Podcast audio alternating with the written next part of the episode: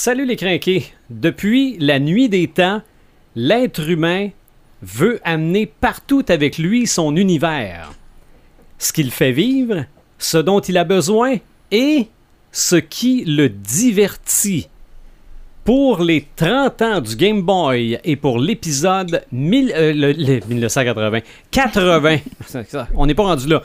80e épisode, on parle de portabilité. Marc de Paperman Gagnon, Joël Imaginatrix Rivard, Eric Red de Gamer Bourgoin et Sylvain des Animator Bureau. C'est le podcast des craqués.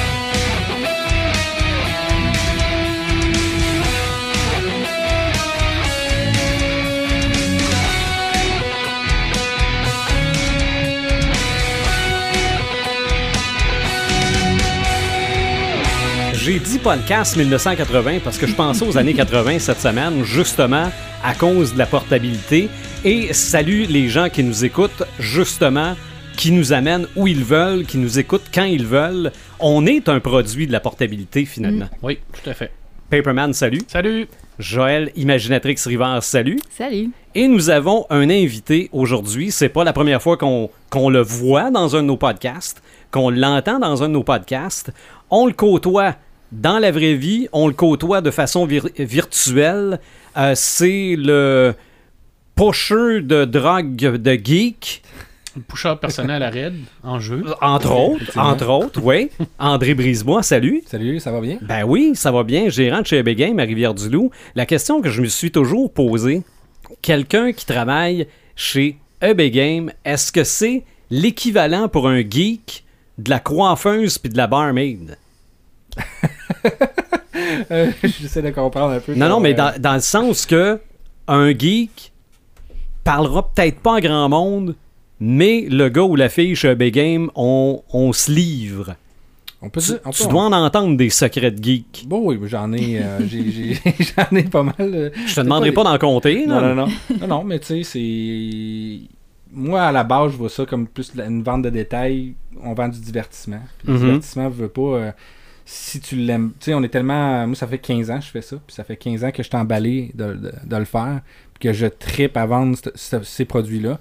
Puis là, le marché bouge beaucoup. là, ça se Mhm. transforme en, en ce moment. là, puis euh, on le voit très, très bien. Si les gens visitent une boutique euh, de jeux vidéo, euh, la moitié du magasin, c'est rendu du, du- du- des figurines, des, Ouais. du loot, euh, des vêtements. Mais tu sais, il y a quelque chose que moi, encore là, je tripe autant. C'est tout un univers qui est relié à ce que je, je vais aimer en partie. Puis je vois des gens qui rentrent puis qui vont... Moi, je, je veux pas, c'est ma paye de voir des gens qui vont, qui vont acheter euh, euh, des, des, des systèmes re- re- reliés, mettons, à Harry Potter, qui sont des grands fans d'Harry Potter. Puis pour moi, pour ma part, j'ai aucun intérêt.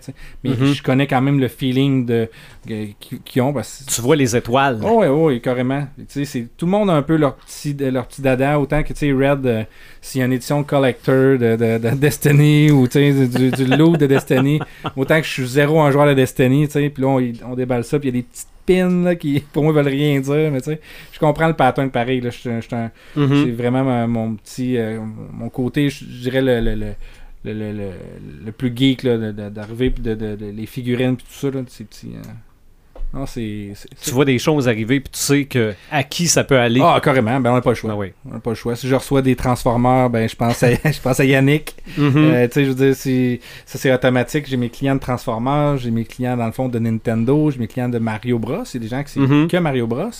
Euh, j'en ai, j'en ai de toutes les sortes. Là. Ouais. Mon Facebook se fait aller, Messenger, euh, Go, je prends des photos, let's go. Mais moi, même, à tous les jours, on reçoit de la marchandise. Aujourd'hui, j'ai fait un gros unboxing d'une figurine qui valait 149,99 de NECA. C'était le gros euh, euh, Alien Queen. C'était une Mhm. pièce incroyable. Ouais. Euh, quasiment tous les jours, je m'amuse à déballer quelque chose dans le magasin. euh, Ok. tu sais, qui va- Qu'on va soit juste exposer pour montrer, puis euh, on finit par les vendre. Les figurines sont souvent. Dragon Ball Z, là, ça, c'est, ça reste quand même les figurines qu'on vend le plus. là. Oui. On les déballe, on les monte, ils sont, tel- sont tellement belles. Mais ça, c'est une chose. Moi, je, je connais zéro Dragon Ball. Ok. Euh, J'ai du staff qui sont mordus de ça, qui vont acheter toutes les figurines pop, qui vont acheter toutes les, toutes les, les statues. OK.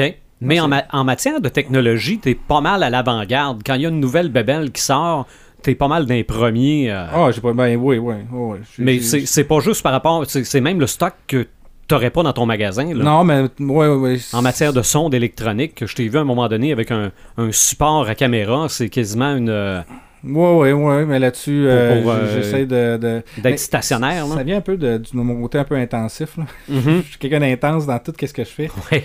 C'est- j'ai toujours un peu cette réflexion-là. Je, je- je me demande quand est-ce que ça va arrêter. Puis des fois, je me dis, bon, là, j'ai un break. Il n'y a pas de passion qui ont décollé. Là. OK. On se repose pendant deux jours. Là, puis ça dure, c'est ça. Ça va durer deux jours. Puis il y a de quoi qui va me péter dans la face. Puis je suis comme, bon, let's go, c'est parti. Mhm. Euh, autant que quand je fais de la vidéo, je fais du montage vidéo, je fais du montage photo, je fais de la.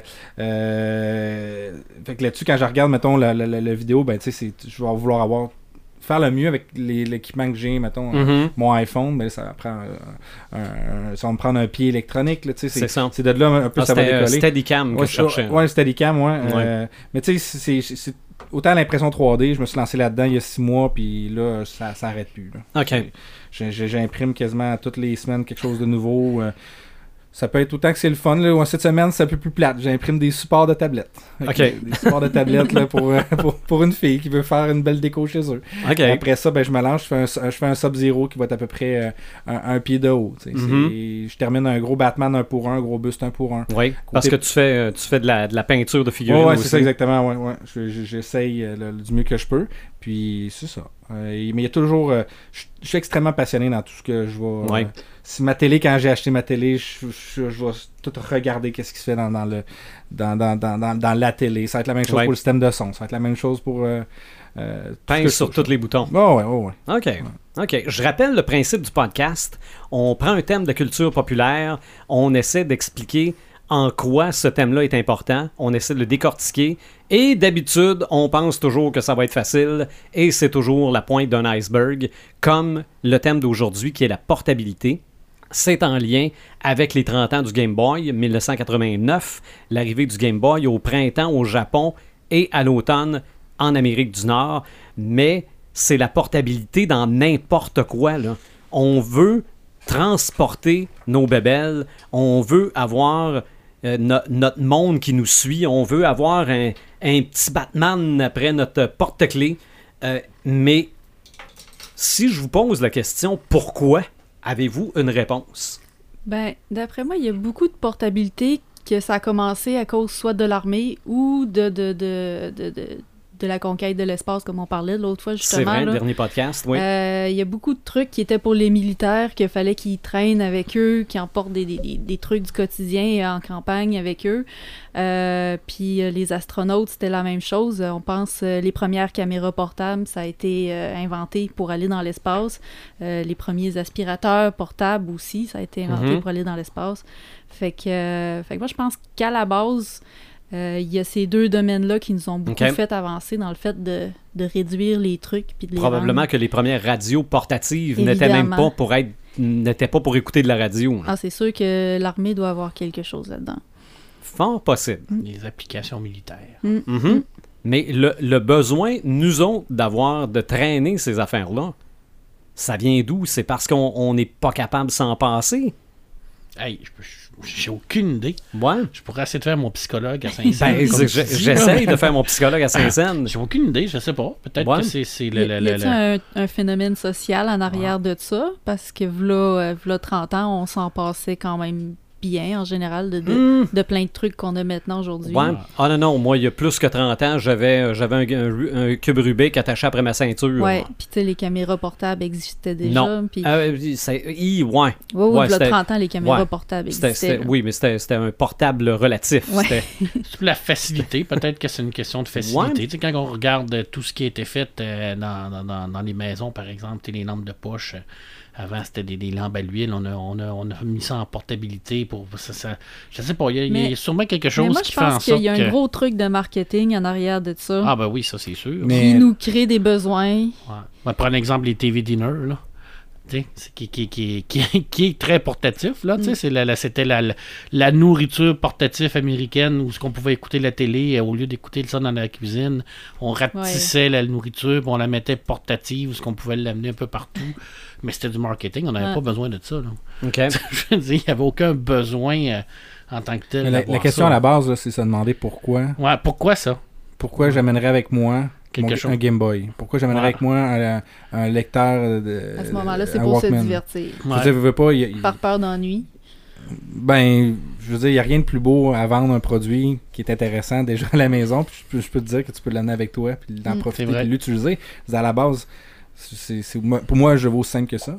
Mais euh, marketing ou pas, le fait qu'on peut m'offrir de jouer à Mario Bros où je veux, c'est, c'est, c'est quelque chose. hein. Mhm. Écouter de la musique, j'ai- moi je Ouais. suis né dans l'époque où c'est que ça a été Mm. les Walkman est arrivé, tu sais, c'était, c'était fou, là. tout le monde avait son Walkman, tout le monde Ouais. écoutait ses- sa, sa musique, t'avais ta cassette.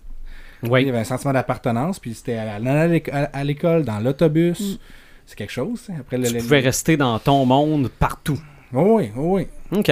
Mais ça, ça, la musique, je vais y revenir tantôt parce que la portabilité de la musique, ça date de Mm. bien avant le, le Walkman, mais c'est vrai que le Walkman, ça avait été une révolution. là.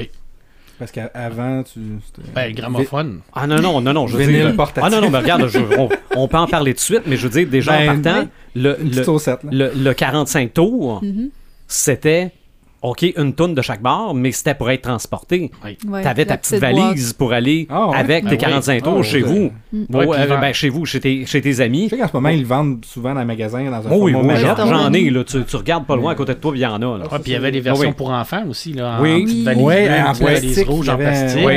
Mon, mon premier, on appelait ça des pick-up dans le temps, là, des, des, des, des petits lecteurs comme ça. Puis ils vendaient toute la collection de, de- de- des contes de Walt Disney Ah avec oui. le 45 Avec, tours. avec la, clochette pour tourner la C'était la page. Fée Cochette qui qui faisait C'est. Quelqu'un oui. qui, qui.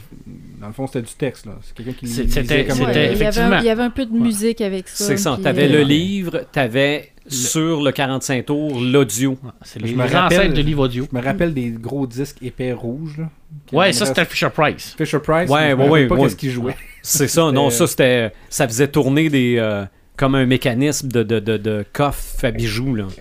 Mais Ah, c'était au bout de au bout d'un bras de une tourne-disque, là. ouais. Oui, exactement. Mais euh, après, oui, tu as eu ça, mais oui, tu as eu les cassettes. Après ça, tu as eu évidemment les gros Ghetto Blaster. Ouais, ça c'était très portatif. Très, très Ouais. portatif. Mais c'était gros, mais portatif. C'était Ah juste ouais. le fait de mettre des batteries dedans. C'est ça aussi. Mais c'était justement. C'est peut-être une façon justement de montrer sa personnalité. Mm. Aussi. Aussi, puis évidemment, là arrive le MP3. Mais t'as oublié le CD d'abord? Ouais, ouais, ouais, le CD, ouais, Ah, le CD pas dans, le, dans. Ghetto Blaster, oui, le Discman. Ça n'a pas été un grand succès, ça, le Discman. Le, le Ça CD sautait. portatif, pas tant, Ben, ça sautait tout le temps. mais le CD s'est retrouvé dans les voitures, donc c'est devenu portatif. Ouais. La musique est devenue portative de cette façon-là. Euh, après ça arrive le MP3, arrive euh, le cellulaire, arrive le speaker Bluetooth. Mais- Regarde, juste toi, André, je me rappelle de, de celui que tu avais amené au dévoilement de la Switch qu'on avait fait. Euh, On là. il, y avait, genre. il, y avait, il y avait du jus qui sortait de là. là. Ouais, ouais, ouais. Pourtant, là, c'est totalement portatif. Là. Ouais. Très petit, mais très performant. Mhm. Les voitures aussi, hein, quand tu dis la, la musique, là, avant c'était la radio, mais vite on a tombé avec les 8 pistes. Oui. Vite on a tombé avec les cassettes. Pour amener notre musique, Il y a eu des, lecteurs, des tables vinyles pour Ouais. voiture. Ça, Ça, j'ai aucune ça, idée. J'ai aucune idée qui a eu cette un- idée-là.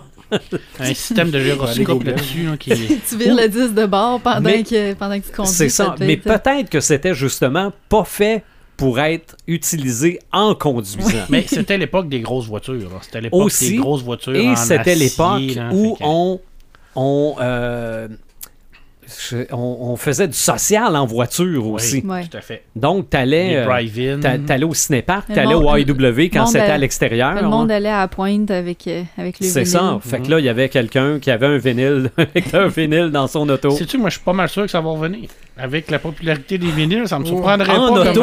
À un moment donné, on Mais, tombe mais tu sur... sais, déjà que les petites valises, ça y est revenu. Là, Mhm. les, les- les jeunes, euh, moi, ma nièce, a fait ça. Elle, elle traîne sa, sa petite boîte dans, dans son char. Puis euh, quand elle arrête chez des amis, elle a ses vinyles avec elle. Puis euh, Voilà. Et ça, c'est-tu un retour à l'arrière de la portativité? Je- moi, moi, non, ça, ça serait plutôt un retour de la tactilité, mais ça, c'est un autre sujet. ah oui. Parce qu'on on perd un niveau de portabilité avec les Ah non, là. absolument. Absolument. Musique portative, là, et pourtant j'en écoute des vinyles, là. Mais musique portative, là, un bon speaker Bluetooth, puis euh, Mm. Parce qu'on des, bons on a MP3, les là. deux extrêmes. On a les vinyles qui sont super grands, puis on a les MP3 qui rentrent dans un petit C'est ça. gadget ou Non, oui. un, un téléphone. C'est ça. Euh, vinyle, il y en a qui transportent leur vinyle. OK? là, une petite valise, là, j'en connais un qui, lui, en congrès, part avec sa petite valise puis deux, trois vinyles pour écouter des vinyles à l'hôtel. Je, je connais ça. mais ça bat pas des MP3 avec un speaker Bluetooth. Pour ce qui est de la qualité du son, là, jamais dans 100 ans. Mm.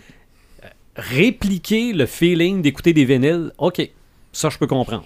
Mais ça répond pas à ta question. Pourquoi on non, fait ça? je sais pas. Ben, le fait de montrer notre personnalité, c'est peut-être la même chose que porter un t-shirt, porter une chemise avec du fluo. euh, c'est, tu- c'est- le, un cube Rubik, après ta ceinture, ça montre que tu tripes sur les cubes Rubik.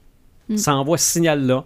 Puis en plus, ça te permet de jouer avec pendant tes cours puis te, te faire replacer par ton prof. Je parle par expérience. C'est sûr que quand, à notre époque, quand on avait un, un Walkman jaune Sony, Mhm. là, ça démontrait qu'on était euh, hot. Mm. Oui. En plus, là, il y avait Oui. comme une pression sociale aussi qui jouait Oui. avec ça. Là. Moi, ma génération, c'était le Shockwave de Panasonic. Ah oui, Ouais. Shockwave, ouais, ouais, ouais. Il y en avait toutes les couleurs. puis- Euh, Uh-huh. Puis la génération iTunes avec le iPod, le premier iPod que Oui. Steve Jobs a sorti. On se rappelle tous de la fameuse scène où ce qu'il y avait ça dans sa poche. Là. Hein? Puis que c'était, c'était- c'était- c'était quand même révolutionnaire. Là. Ah oui. Absolument. Absolument. Mais on fait ce podcast-là en lien avec les 30 ans du Game Boy. Oui. On a. Ça aussi, ça a été une révolution, le Game Boy. Parce que je pense qu'il y a eu l'avant et l'après. Oui, des jeux portatifs, il y en avait avant le Game Boy. Puis André, tu t'en rappelles peut-être? Peut-être Paperman aussi. Joël, peut-être un peu moins. Ah, Mais avant le Game Boy, euh, Nintendo faisait les, faisait les jeux Game Watch Oui. mais c'était une machine, un jeu. OK? Quand tu achetais le Game Watch de, de, de, je sais pas moi, c'était, euh, mettons, je veux dire, Astéroïde. Bon, tu avais le petit jeu Astéroïde en cristal liquide, Ouais, puis c'était point à la ligne. C'était ce jeu-là. Il y avait Donkey Kong, il y avait Galaxia. Ouais. Super Mario Bros. Ouais, il y avait un jeu de boxe. Mhm. Je me souviens. Avant ça même, moi j'ai déjà eu un Coleco head-to-head, Oui. head-to-head football. Mais ça, c'était vraiment des diodes rouges là, sur un terrain de football. Puis tu avais à chaque bout des commandes, donc tu pouvais jouer à deux sur le même jeu, un contre l'autre. Mais ça, c'est- oui, c'était portatif, mais tu mettais pas ça dans tes poches, là, ça te prenait. euh, Mais euh, tu ça te parles prenait un de ça, manteau puis ça me d'hiver, fait là. penser aussi au jeu des couleurs. Tu sais, les quatre couleurs. Oui, oui, oui, Qu'il fallait que Oui. tu euh, te rappelles de des séquences. Puis Mhm. euh, oui. C'était dans la même époque, d'après moi. Oui. Simon, ouais, c'est ça. Puis c'est drôle parce que ça, c'est rendu de la portativité de la portativité. Parce qu'on va prendre le Simon, qui était déjà un jeu portatif. Puis on en fait Et maintenant, on en fait des Ouais. versions plus petites pour qu'ils soient encore Mhm. plus portatifs. Fait que Oui. c'est comme on double la portativité d'un jeu qui est déjà portatif. Oui, parce c'est qu'on impressionnant quand même. Hein? on a des versions portatives de jeux de table aussi. Ouais. Euh, on a Ba- des, des, Battleship, des battleships pour jouer dans l'auto. les jeux d'échecs, les jeux de dames. euh, Ils sortent dans par le misère, là. échelle. C'est illimité la portativité. Ah oui, c'est ça. Puis quand est arrivé le Game Boy, c'est que là, tu avais en fait une console Ouais. portative. Donc, tu pouvais changer de jeu. Puis ça a été... ça- Ça a été- C'est-tu été la première console portative? Moi, je pense que oui. Avec une cassette, là, vraiment. Là, Ben, c'était euh, vraiment le, le but, l'objectif des compagnies dans le temps, c'était vraiment d'avoir ça, là, avec des, des cassettes que tu pouvais changer ton jeu. C'est tout, le- tout le long, euh, j'ai fait quand même pas mal de recherches, puis j'ai, vu des choses que, que je connaissais pas, là, puis je veux pas, j'en, ai joué, mais tu sais, je suis né en 83, pas- ça me limite, mais ce que, ce que euh, Sylvain parlait, les- les- le fameux jeu de football, je l'ai vu, j'avais jamais vu ça, mais euh, tu vois, surtout ce qui est impressionnant, c'est de voir euh, les compagnies qui, qui, qui entraient dans ce marché-là. C'est toutes des compagnies, dans le fond, de jeux de société, de jouets, Mhm. Euh, qui ont probablement fait un Simon, qui ont fait euh, tu sais, toutes sortes de jeux comme ça, puis qui ont tenté, dans le fond, de vouloir faire leur console portative. Moi, je me rappelle, quand j'étais jeune, j'en ai joué des jeux comme Game Watch. C'est pas des Game Watch que je jouais, mais il y a eu tellement de jeux à gauche, à droite. de- Il y a un film sortait, t'avais le petit jeu portatif avec le petit écran, gauche, Mhm. droite, gauche, droite, tu tassais, puis c'était fait que t'évites les bébites qui, a- qui arrivaient. des fois, c'était des montres. Ouais, avec un petit jeu ouais, dedans. C'est vrai, oui. C'est- tout sur le même frame un peu, cette, cette, cette- cette série de jeux-là, comme le Game Watch. mais quand le Game Boy, c'est quand même un des, des, des, des premiers arrivés. Parce que le Game Boy a, vraiment été chercher euh, tout le monde euh, sur, euh, grâce à- au prix. Grâce à, dans le fond, c'était autour de 110$ Ouais. US quand c'est sorti. C'était hyper abordable pour l'époque. Puis après ça, tu as aussi de la durabilité. On pouvait gamer à peu près une dizaine. euh, c'était. euh, je l'avais. Une vingtaine d'heures. C'est une vingtaine d'heures que tu peux jouer avec 4 batteries AA. Tu sais, je veux dire, encore aujourd'hui, on n'avait rien qui t'offre Mhm. 20 heures avec 4 batteries AA. là. On nos, nos consoles en général vont t'offrir entre 3 à 6 heures, les consoles portatives. là. Mais ça, c'est. Puis il veut pas. Le jeu, en plus, la console Game Boy était en bundle avec Tetris. Oui, oui. Tetris, je veux pas. Tout le monde peut jouer à Tetris. Ah ouais, c'est un jeu universel. C'est un jeu universel pour tous les âges. je veux dire, euh, euh, les, les- tout le monde connaît un peu quelqu'un dans sa famille, sa mère qui, joue- qui est zéro Oh, gamer, mais qui joue à Tetris. C'est sûr. Trip Tetris, tu sais. Puis il veut pas. euh, tu, tu- tu prends Tetris dans tes mains, là, live là en ce moment, puis tu, tu, tu, tu, tu ra- tu raccroches. sais. C'est Ouais. super simple et extrêmement efficace. Mhm. Le fait de le mettre en bundle en plus à- à- à- directement avec la console, ça a vraiment aidé. hein. C'est ça. Ben, je pense que c'est ce qui a lancé le, le Game Boy parce qu'au départ, je suis pas sûr qu'il était avec. Euh, au, lancement, je, je faudrait. je- Ou il était au lancement américain, mais pas japonais. Peut-être. Et c'est. Non, non, le, le, le, le Tetris a, fait, vendre des Ah, Game Boy. Été incroyable. hein. Et ça partait aussi de la notoriété du Nintendo. En partant, là. Il y avait euh, Nintendo qui est sorti en 86, je me trompe Mhm. pas, 85, 86, faudrait que je Google, Wikipédia. Mais euh, quelques ans, ça, ça- ça a été quand même assez euh, rapide l'évolution quand tu regardes un peu euh, le, le- le- le- le Nintendo qui sort, le Mario Bros qui est extrêmement populaire, puis là tu as un Game Watch qui sort deux ans après. Super Mario Bros, mais tu sais, on s'entend, c'est très dérivé, mais que tu puisses un peu avoir la même expérience, peut-être pas graphique, mais pas loin quand même Ouais. qui se rapproche beaucoup avec un Game Boy, c'est assez impressionnant. Oui. Ben, la qualité graphique du Game Boy a s'est améliorée rapidement. Parce que le premier jeu de Mario sur Game Boy, là, il est pas bon, là. Ben, il est pas bon, il est pas beau. C'est Mario, euh, c'est pas Mario Land, je me trompe pas. Euh, ouais, oui, c'est ça. Mais Super Mario Land Super Mario Land. 2, il est déjà grandement meilleur. Pour ce qui est de la qualité des graphiques, là, parce que le, le, le, le, le- le s- le premier Super Mario Land, je pense qu'il est moins beau que le Super Mario Bros sur le Nintendo. Là. Ok. Tu- Puis, puis nous autres, quand on, quand on a eu nos, nos Game Boy dans le temps, ça venait avec Tetris et ça, mais Super Ok. Mario Land. Ok. Il y avait deux jeux qui venaient Là, il avait, avec. mis les, il avait mis les deux, mais ça se peut que moi aussi, quand j'ai acheté le mien. Hey, Mais ben, c'est- moi- C'était le luxe. Non, le non. jeu avec, c'était extraordinaire. Moi, je n'avais pas l'intention de m'acheter de Game Boy. OK? En 90 à peu près, là. Mhm. mais arrive la publicité de Super Metroid, de, de- de Metroid 2 Return of Samus. C'était annoncé à tour de bras à la télé. Je travaillais déjà à la radio dans le temps. Il y avait une publicité radio aussi. Fait que je ne connaissais pas l'expression Shut up and take my money dans ce temps-là. Mais c'était mais ça. c'est ça que ça a fait. C'est ça que ça a fait. OK? C'est... Et j'ai mangé ce jeu-là. Là. Euh, je n'étais pas abonné au, euh, au Nintendo Power à l'époque. Je m'étais abonné, mais j'avais réussi à tout dessiner les plans avant de les recevoir. Parce que tu as une petite boule qui colle. Là. Puis là, je faisais la petite boule, je collais la petite boule, je dessinais. Non, Il non, n'y a, ça- pas- il y a pas de map dans celui-là. C'est juste à partir du Super Nintendo qu'ils ont rajouté. Ah, qui ont mis les maps dedans, mais tu pouvais les acheter, les maps. Pareil. hein. De, Euh, de- de Mario, de, de, de Metroid 2, là, tu les avais dans un Nintendo Power. ok, ouais, c'est ça. ouais. Parce Ouais. que moi, je me rappelle, c'est une époque pareille. là. Mon père qui jouait à Metroid 1, moi, j'étais peut-être Mhm. trop jeune ou euh, peut-être pas assez euh, discipliné pour jouer à ce jeu-là. Mais mon père qui prenait des feuilles quadrillées, chaque carreau représentait un carreau d'écran. Quand tu Ben, gauche, Wow. gauche, gauche, puis il je, je, com- je comprends ce qu'il vit. T'avais pas le choix. T'avais pas le choix si tu voulais vraiment euh, Oui. être, euh, performer puis pas trop perdre ton temps à faire des allers-retours. puis quand euh, c'est sorti au Super Nintendo, je vais toujours m'en rappeler, mon père était comme un peu fâché contre le jeu parce qu'il avait intégré la map. Puis tout là, ah, ça c'est trop facile. c'est pour les débutants. Moi, plus je les ai de fun dessinés. C'est ça, il a perdu un peu ce trip-là. Mais moi, j'ai trippé quand même. Euh, Metroid sur Super Nintendo, Ah non, non, le Super, Me- Super Metroid, c'est, c'est, eh, hallucinant. c'est, un vrai classique. Un vrai de vrai. Mais des, des versions de Game Boy, on en a amené plusieurs en studio. là. Il y a des gens qui ont vu ça pendant notre pré-show. Euh, il y en a eu un paquet. Je pense, moi, mais c'est discutable, là, que la meilleure version du Game Boy, est le Game Boy Advance SP. Ouais, j'allais dire la même chose. Celui, celui qui se plie, là, euh, je pense pas qu'on ait réussi à battre ça en frais de jeux vidéo portatifs. Je m'excuse auprès de toutes les DS de ce monde. là. Oui, j'aime ça jouer à la DS pareil, là, mais tenir un Game Boy Advance SP dans ses mains, il y a, il y a rien qui remplace ça encore. Il rentre vraiment dans tes poches. Oui, Ah, dans ta poche de chemise, là. c'est une chemise, là. oui. Ah non, ça. Il était parfait, ce jeu-là. Mm. Euh, cette console-là. Euh, ça utilisait aussi les vieux jeux Game Boy. T'as-tu en couleur? Les, les, les Oui, grandes oui. cassettes Oui, rentraient oui. dedans? Oui. Ah, Oui. La dernière version du SP a une plus grande autonomie et est aussi rétroéclairé. OK. Fait que lui, il était parfait. là. Parfait, parfait.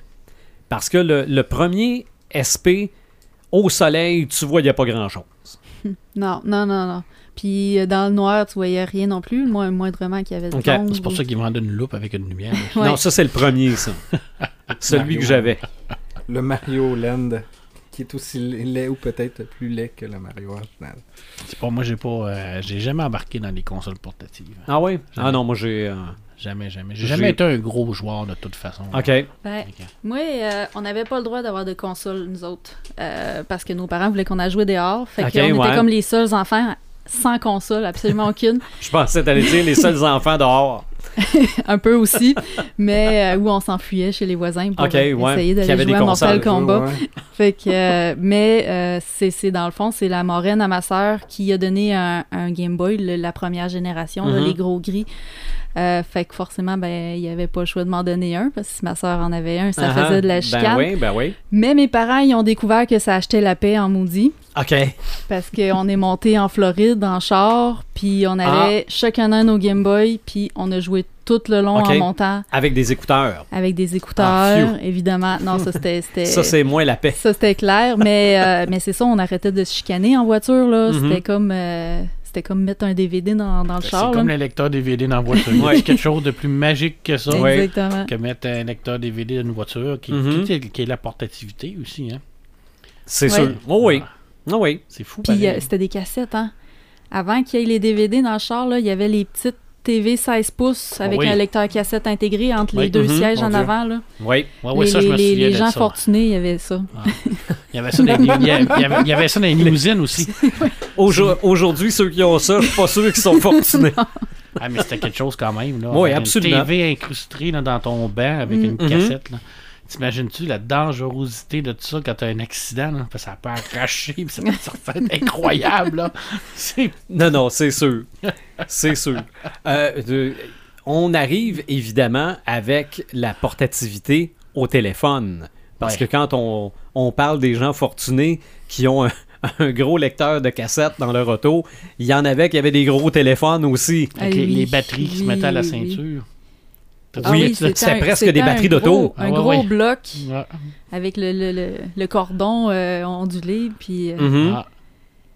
Si vous voulez avoir un exemple de ça dans le film là, euh, Wall Street avec euh, Michael Douglas puis euh, Charlie Sheen, je crois, là, tu avec- il y a là, là, tu vois avec le gros téléphone beige là, puis les pi pi pi pi pi, pi, ça prenait à peu près 20 minutes à composer là.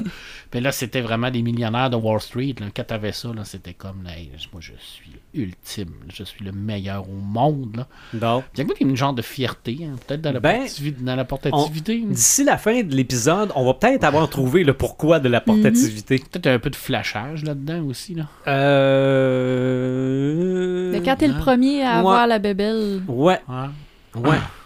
La bébelle euh, portative, la à bébelle à miniature. heure, c'est démocratisé, là. tout le monde a ça, puis... euh, Oui, oui. C'est le terme gadget aussi. je- tu penses quand, au dernier gadget qui est sorti, gadget, Ouais. ça sonne euh, Ouais. la petite affaire, le- le- la nouvelle bébite qui est sortie. Mhm. Ben, Il y, a- il y a tout le temps eu cette course-là à la mini- miniaturisation des- Ouais. des, des- des objets. Tout le temps. Ben, là, tu sais, à cette heure, on est rendu avec les, les- les écrans pliables. Euh, tu sais, on veut tout le temps aller plus loin. Puis c'est ça. Moi, je pense que c'est évidemment pour tout vendre des nouveaux trucs. Là. Ben oui, Si c'est sûr. Si on veut pas faire de Créer- l'obsolescence programmée, on va créer créer de des, nouveaux des besoins. nouveaux besoins, c'est ça. Ben oui. Fait que, euh, Dans James Bond, hein, on avait la miniaturisation. C'est hein, vrai. C'était tellement Ouais. important. Tout ce qui était gadget minuscule, Mhm. sais, des petits lasers, des, Les des- des- caméras. Les dans- caméras, hein, je veux dire, y a-tu quelqu'un qui a pas rêvé d'avoir une mini caméra ou un truc comme ça, les, les mini micros pour Ben, essayer d'écouter ce Une que bombe tes dans parents un disaient? crayon. Ouais, une bombe dans un crayon qui Tu part parles, après trois tu parles fois. de mini-caméra, euh, les, les GoPro. Ah oui. Regarde, euh, avant, avant tu, il y avait des caméras portatives. Mais Ouais, c'était ça, ça un, peu- c'était un peu comme les cellulaires, parce que moi, je me rappelle des caméras portatives où tu traînais ton VHS dans une sacoche. là. Oui, la- C'était C'est- probablement le VHS de l'auto.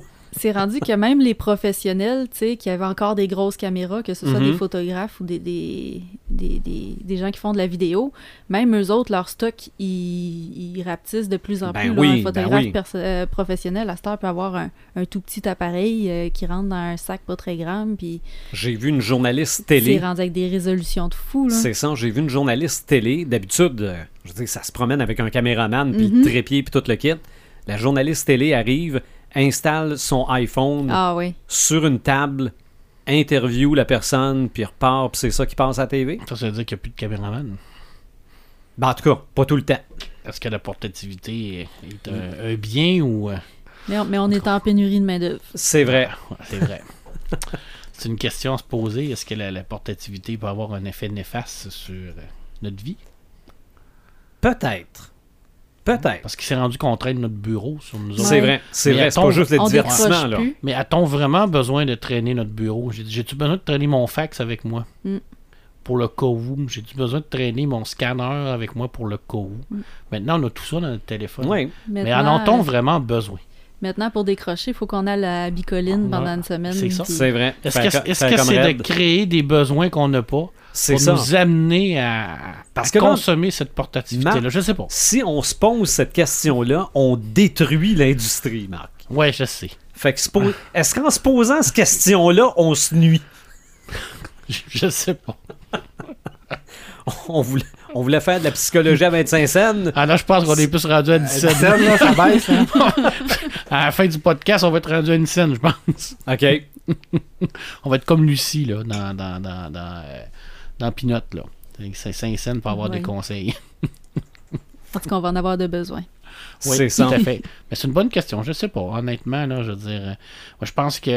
Je pense que oui. Je pense qu'il y a certaines personnes qui ont besoin d'avoir cette portativité-là avec eux dans leur travail. Mais est-ce que tout le monde en a besoin? Mais en même temps, ils nous l'offrent. Pourquoi pas l'utiliser? Pourquoi Mm. pas le prendre? C'est vrai. C'est, c'est, c'est quand même. euh, Pourquoi t'as posé cette question-là? Je- je- parce que ça me tentait. Je voyais que penser à ça toute la nuit. Là.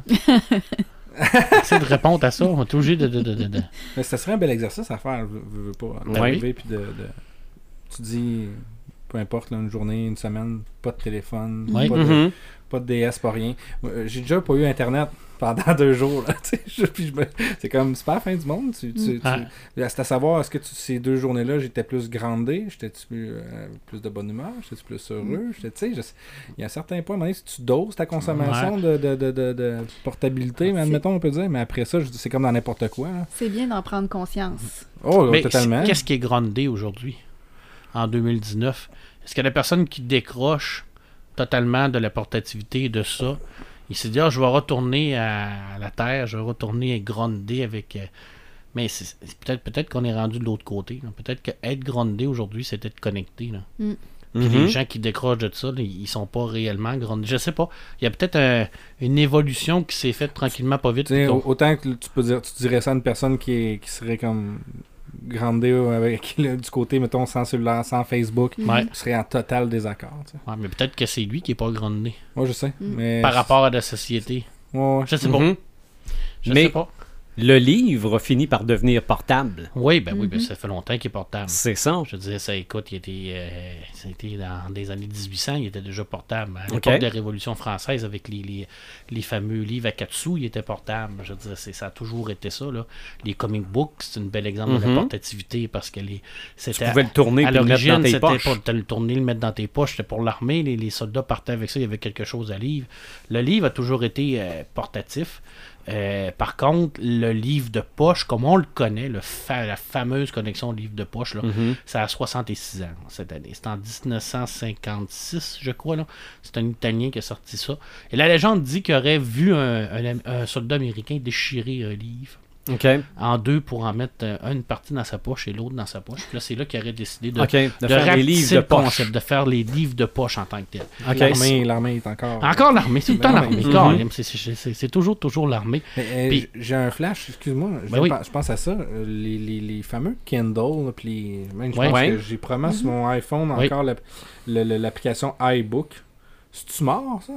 Non, c'est pas mort, mais c'est pas fort. Mais c'est pas fort, hein? On, Ouais. pensait, on pensait que ça allait comme aller ravager Ouais, un peu l'industrie. C'est ça. Moi, je pense que c'est un. c'est Au lieu d'être un ravageur, c'est devenu un complément. Ben, la- la- les, les- les- ce qu'on appelle les, les- Je me souviens plus là, comment ça s'appelle, ça a un nom. Les liseuses. Les liseuses, la- la- ça n'a pas été un franc succès parce que il y, a- il y a eu un- au départ il y avait le problème de, de- de l'éclairage, le problème de la batterie, tout ça. Là, il est arrivé avec de l'angle électronique maintenant. Là, là c'est beaucoup plus euh, représentatif. Tu as, vraiment l'impression de lire un livre avec le- Mettons, ça, c'est sûr Mhm. que, que Ama- tu sais, Ouais, Amazon. non, oui, ils en font encore. Kindle et tout ça, ils en font encore. Le numérique, le numérique est excessivement populaire. Le livre numérique, parce qu'il te permet d'avoir cette por- portabilité-là partout. Mais c'est une portabilité qui n'est pas nécessairement accessible à tout le monde. Tandis que le livre de poche, lui, il était accessible à tout le monde. Je veux dire, quand le livre de poche est sorti en 53, je m'excuse, j'ai dit 56, mais là, euh, rapidement dans ma tête, 56 plus 66, ça fait pas Ça marchait 2019, pas, Ça ouais. marchait pas. Fait que j'ai encore des, des bases de maths. Je J'étais pas fort en maths à l'école, mais j'ai encore mes bases de- de- d'addition et de soustraction. Euh, C'était excessivement populaire au niveau des gens parce que ça a permis de démocratiser un paquet de- de- d'auteurs euh, à, un prix modique. C'était surtout ça, l'attractivité de ça. Mhm. D'ailleurs, au départ, c'était pas très très bien vu, hein, parce que les libraires disaient, ben là, euh, tu sais, ton livre, on va me vendre moins cher, on va avoir moins d'argent, on va faire Ah moins de sous. Ben oui. euh, euh, ça a été même mal vu, ça a été vu ben, comme si, il y, a- il y a même des gens qui disaient que le livre de poche n'était pas des vrais livres. OK, bon, regardons. Puis les gens qui lisaient des livres de poche n'étaient pas des vrais lecteurs. OK. C'est- drôle, ça, ça rappelle, euh, ça Ben- rappelle quelque chose de plus récent. Ouais, effectivement. c'est, c'est- et puis, sais-tu quand ça a changé? Non. Quand ils ont décidé de publier les grands auteurs. OK. Ah là, l'intelligence culturelle ont commencé à dire Ah, ben là, ça peut ouvrir des portes aux gens pour découvrir c'est quoi la Mhm. culture. La, la vraie, la vraie, La vraie, littéra- la vraie littérature, parce qu'avant Mhm. ça, c'était publié, tu publiais des, des trucs un peu plus euh, imaginaires, un peu plus les cultures de l'imaginaire, tout ça, c'était pas de la, c'était, mal vu. C'était comme, oh non, non, non, on va ouvrir un pan culturel à la petite besogne populace. Il y, a- il y a comme un, un niveau très hautain et Ouais. élitisme dans, la- à l'intérieur de tout ça, mais ça a tellement été populaire que les gens n'ont pas eu le choix d'embarquer là-dedans. Encore aujourd'hui, c'est excessivement populaire parce que ça te permet d'avoir la version euh, identique, là. c'est pareil. C'est- Mhm. mais c'est plus petit, moins cher, moins dispendieux, euh, plus facilement portable, tu peux l'amener un peu partout si tu le sais. C'est ça, parce que c'est pas, pas un résumé du livre. Non, non, c'est absolument pas. C'est sûr que Mm. c'est écrit plus petit, là, alors quand tu vieillis, c'est un peu, un peu plus tannant. mais il se vend des loupes. il se vend des loupes et des, des bonnes lunettes de lecture, mais il y a encore de la réticence. hein. Je te donne un exemple dans une bibliothèque, là, euh, parce que je travaille en bibliothèque. Quand tu as ma politique d'acquisition, euh, si j'ai le choix entre le, le grand format et le format euh, poche, je vais toujours acheter le grand format. Toujours, toujours, toujours acheter le grand format. Parce que c'est une, euh, euh, une problématique de collection pour avoir tout la, la- le même type de livre au niveau de la collection. Mhm. Puis c'est une, euh, une ouverture par rapport au fait que les- ça va, il y a plus grand, euh, il y a plus de monde qui peuvent lire le grand format à cause des caractères et tout ça. Alors, format de poche, très rarement on va l'acheter. Les, les formats de poche sortent souvent après le Oui, grand format. exactement, Deux, oui, deux, aussi. trois ans après. Fait que euh, souvent, quand les livres sont épuisés en grand format, là, on va les racheter en format de poche, mais c'est très rare qu'on va acheter un format de poche. OK. Exemple, là, si j'ai le choix entre le, le dernier roman de Patrick Sénégal en grand format ou en format de poche, je vais toujours privilégier le grand format. OK. Fait que euh, c'est. Puis, euh, puis au niveau de la durabilité, d'après toi, les formats de poche sont plus cheap que les grands formats? Les grands formats ont tendance à durer plus longtemps Ouais, que les hein. petits formats. C'est ça. Ben, Parce c'est qu'on la- le transporte moins. Ah, aussi. ok. Puis la, la page couverture est peut-être plus La cartonnée. part hein. couverture est plus cartonnée, le papier est plus épais, OK. euh, l'encre est de meilleure qualité. Il y, a un prix à payer pour avoir un format de poche. Mm. C'est sûr et certain que quand j'amène mon, mon, mon grand format euh, du Bento Eco sur la plage, puis que je le brise, puis qu'il m'a coûté 49$, piastres, tu te dis, ah, C'est ça. mais quand j'amène la version à 11$, piastres, bon, C'est ça, l'échapper dans le bain. bof, tu le fais sécher puis tu le relis. Ouais. Mais, ça arrive, euh, c'est pas grave. Ah oui. Moi je, moi, je suis un adepte du format de poche parce que justement, euh, ça se met dans sa coche, ça se met dans la boîte Tout à à fait. lunch. Mais c'est ça. Après la deuxième ou troisième lecture, ben, les pages commencent à se décoller. Ouais, c'est ben, ça. oui. Ou ça, ça frise aussi. hein. Ouais, mais ça, c'est moins grave. C'est ça, mais ça, c'est le vécu. Ouais, c'est vrai que ça se décolle beaucoup parce que la colle est pas pareille. Mm. Là, je suis en train de chercher quelque chose parce qu'il y y, a, il y a la collection format de poche, mais il y en a d'autres. hein. Il y a la collection Folio, Mhm. Euh, il y a le- la fameuse collection Pocket également. Alors, plus, tous les grands éditeurs ont vraiment sorti leur collection de livres de poche. Mhm. Mais là, le premier en 53, c'est vraiment le livre de poche, la grande collection encore aujourd'hui qui existe encore. C'était la Bibliothèque française qui, qui, qui les diffusait à l'époque. C'était vraiment comme l'ultime. euh, C'est eux autres qui ont vraiment démocratisé l'accès à, à- Ça, c'est important, l'accès à, à la culture et à la littérature. OK. Tu sais, je veux dire, c'est, c'est, c'est toute, toute la question de, de l'importance du format de poche, et là, c'est l'accès. C'est de permettre à des gens qui sont moins fortunés d'avoir le même texte qu'en grand format. Et puis, ça, ça te- souvent, on, on- on- les grands formats non plus sont plus disponibles quand on parle de grands auteurs. Alors, on va rééditer en format de poche les grands auteurs. Fait que ça permet vraiment d'avoir euh, un, un accès universel. Et euh, je pense à la Librio 2 euros qui est sorti euh, dans les années 2010, je crois, où tu avais toutes les offres de Molière, puis ça coûtait 2 euros, c'était à peu près 3 dollars canadiens. Tu avais vraiment tout le petit volume. C'est sûr que c'est un papier qui est cheap. Là. On, on s'entend que c'est pas un papier en soie avec de des couvertures en or. Là. Et ça, 3, 3 dollars, tu avais, un roman. Tu te dis, c'est extraordinaire. là. Fait qu'à partir de là, tu n'as plus de, de- t'as plus d'excuses pour dire que tu lis Ouais. pas. Là. Tu pouvais pas dire, oh, j'ai pas d'argent pour m'acheter un VHS pour mon auto. Et voilà. Tu sais, la différence de prix, hein, la littérature et, euh, mettons, le, le VHS ou le, le- le portable, le jeu Game Boy, euh, c'est- c'est c'est- c'est- c'est quand même assez extraordinaire de voir ça. C'est sûr que c'est pas. C'est sûr que tu as de l'électronique là-dedans. tu sais, Je veux dire, il y a du travail à l'intérieur d'un Game Boy, il y a des programmeurs des, et tout ça. Mais c'est- deux pans, deux cultures complètement différentes, Mhm. à l'opposé complètement au niveau du prix. Et euh, le, le jeu vidéo ben, va vendre plus que, que le livre, malgré le fait que ça c'est excessivement plus dispendieux parce que ça, ça, ça couvre peut-être un plus grand public. Mhm. Bref, c'est- un beau débat. Pourquoi ça couvre un plus grand public? Peut-être parce qu'on en parle plus. Peut-être Peut-être aussi. parce que c'est plus populaire. Mais que de questions dans cet Ah, épisode. mais pourquoi c'est plus populaire? C'est parce qu'on en parle moins. Quand on parle de littérature, ben là, on on n'est pas. On, Ah on ouais. est, on est moins populaire, mettons. hein. Non, ouais. Bon, je te parle-tu du numérique? Parle-moi du numérique. tu, dois, tu dois être partisan du numérique. Absolument pas, moi. Je suis pas un partisan du numérique. Euh, absolument pas. D'ailleurs, euh, ça représente à peu près 3 ou 4% des ventes en Europe. Le numérique ne, Ok. ne, ne pogne pas aux- euh, en Europe. Aux États-Unis, un peu plus, euh, bien que les ventes de numérique sont en baisse. euh, en paye. Je pense à Ron.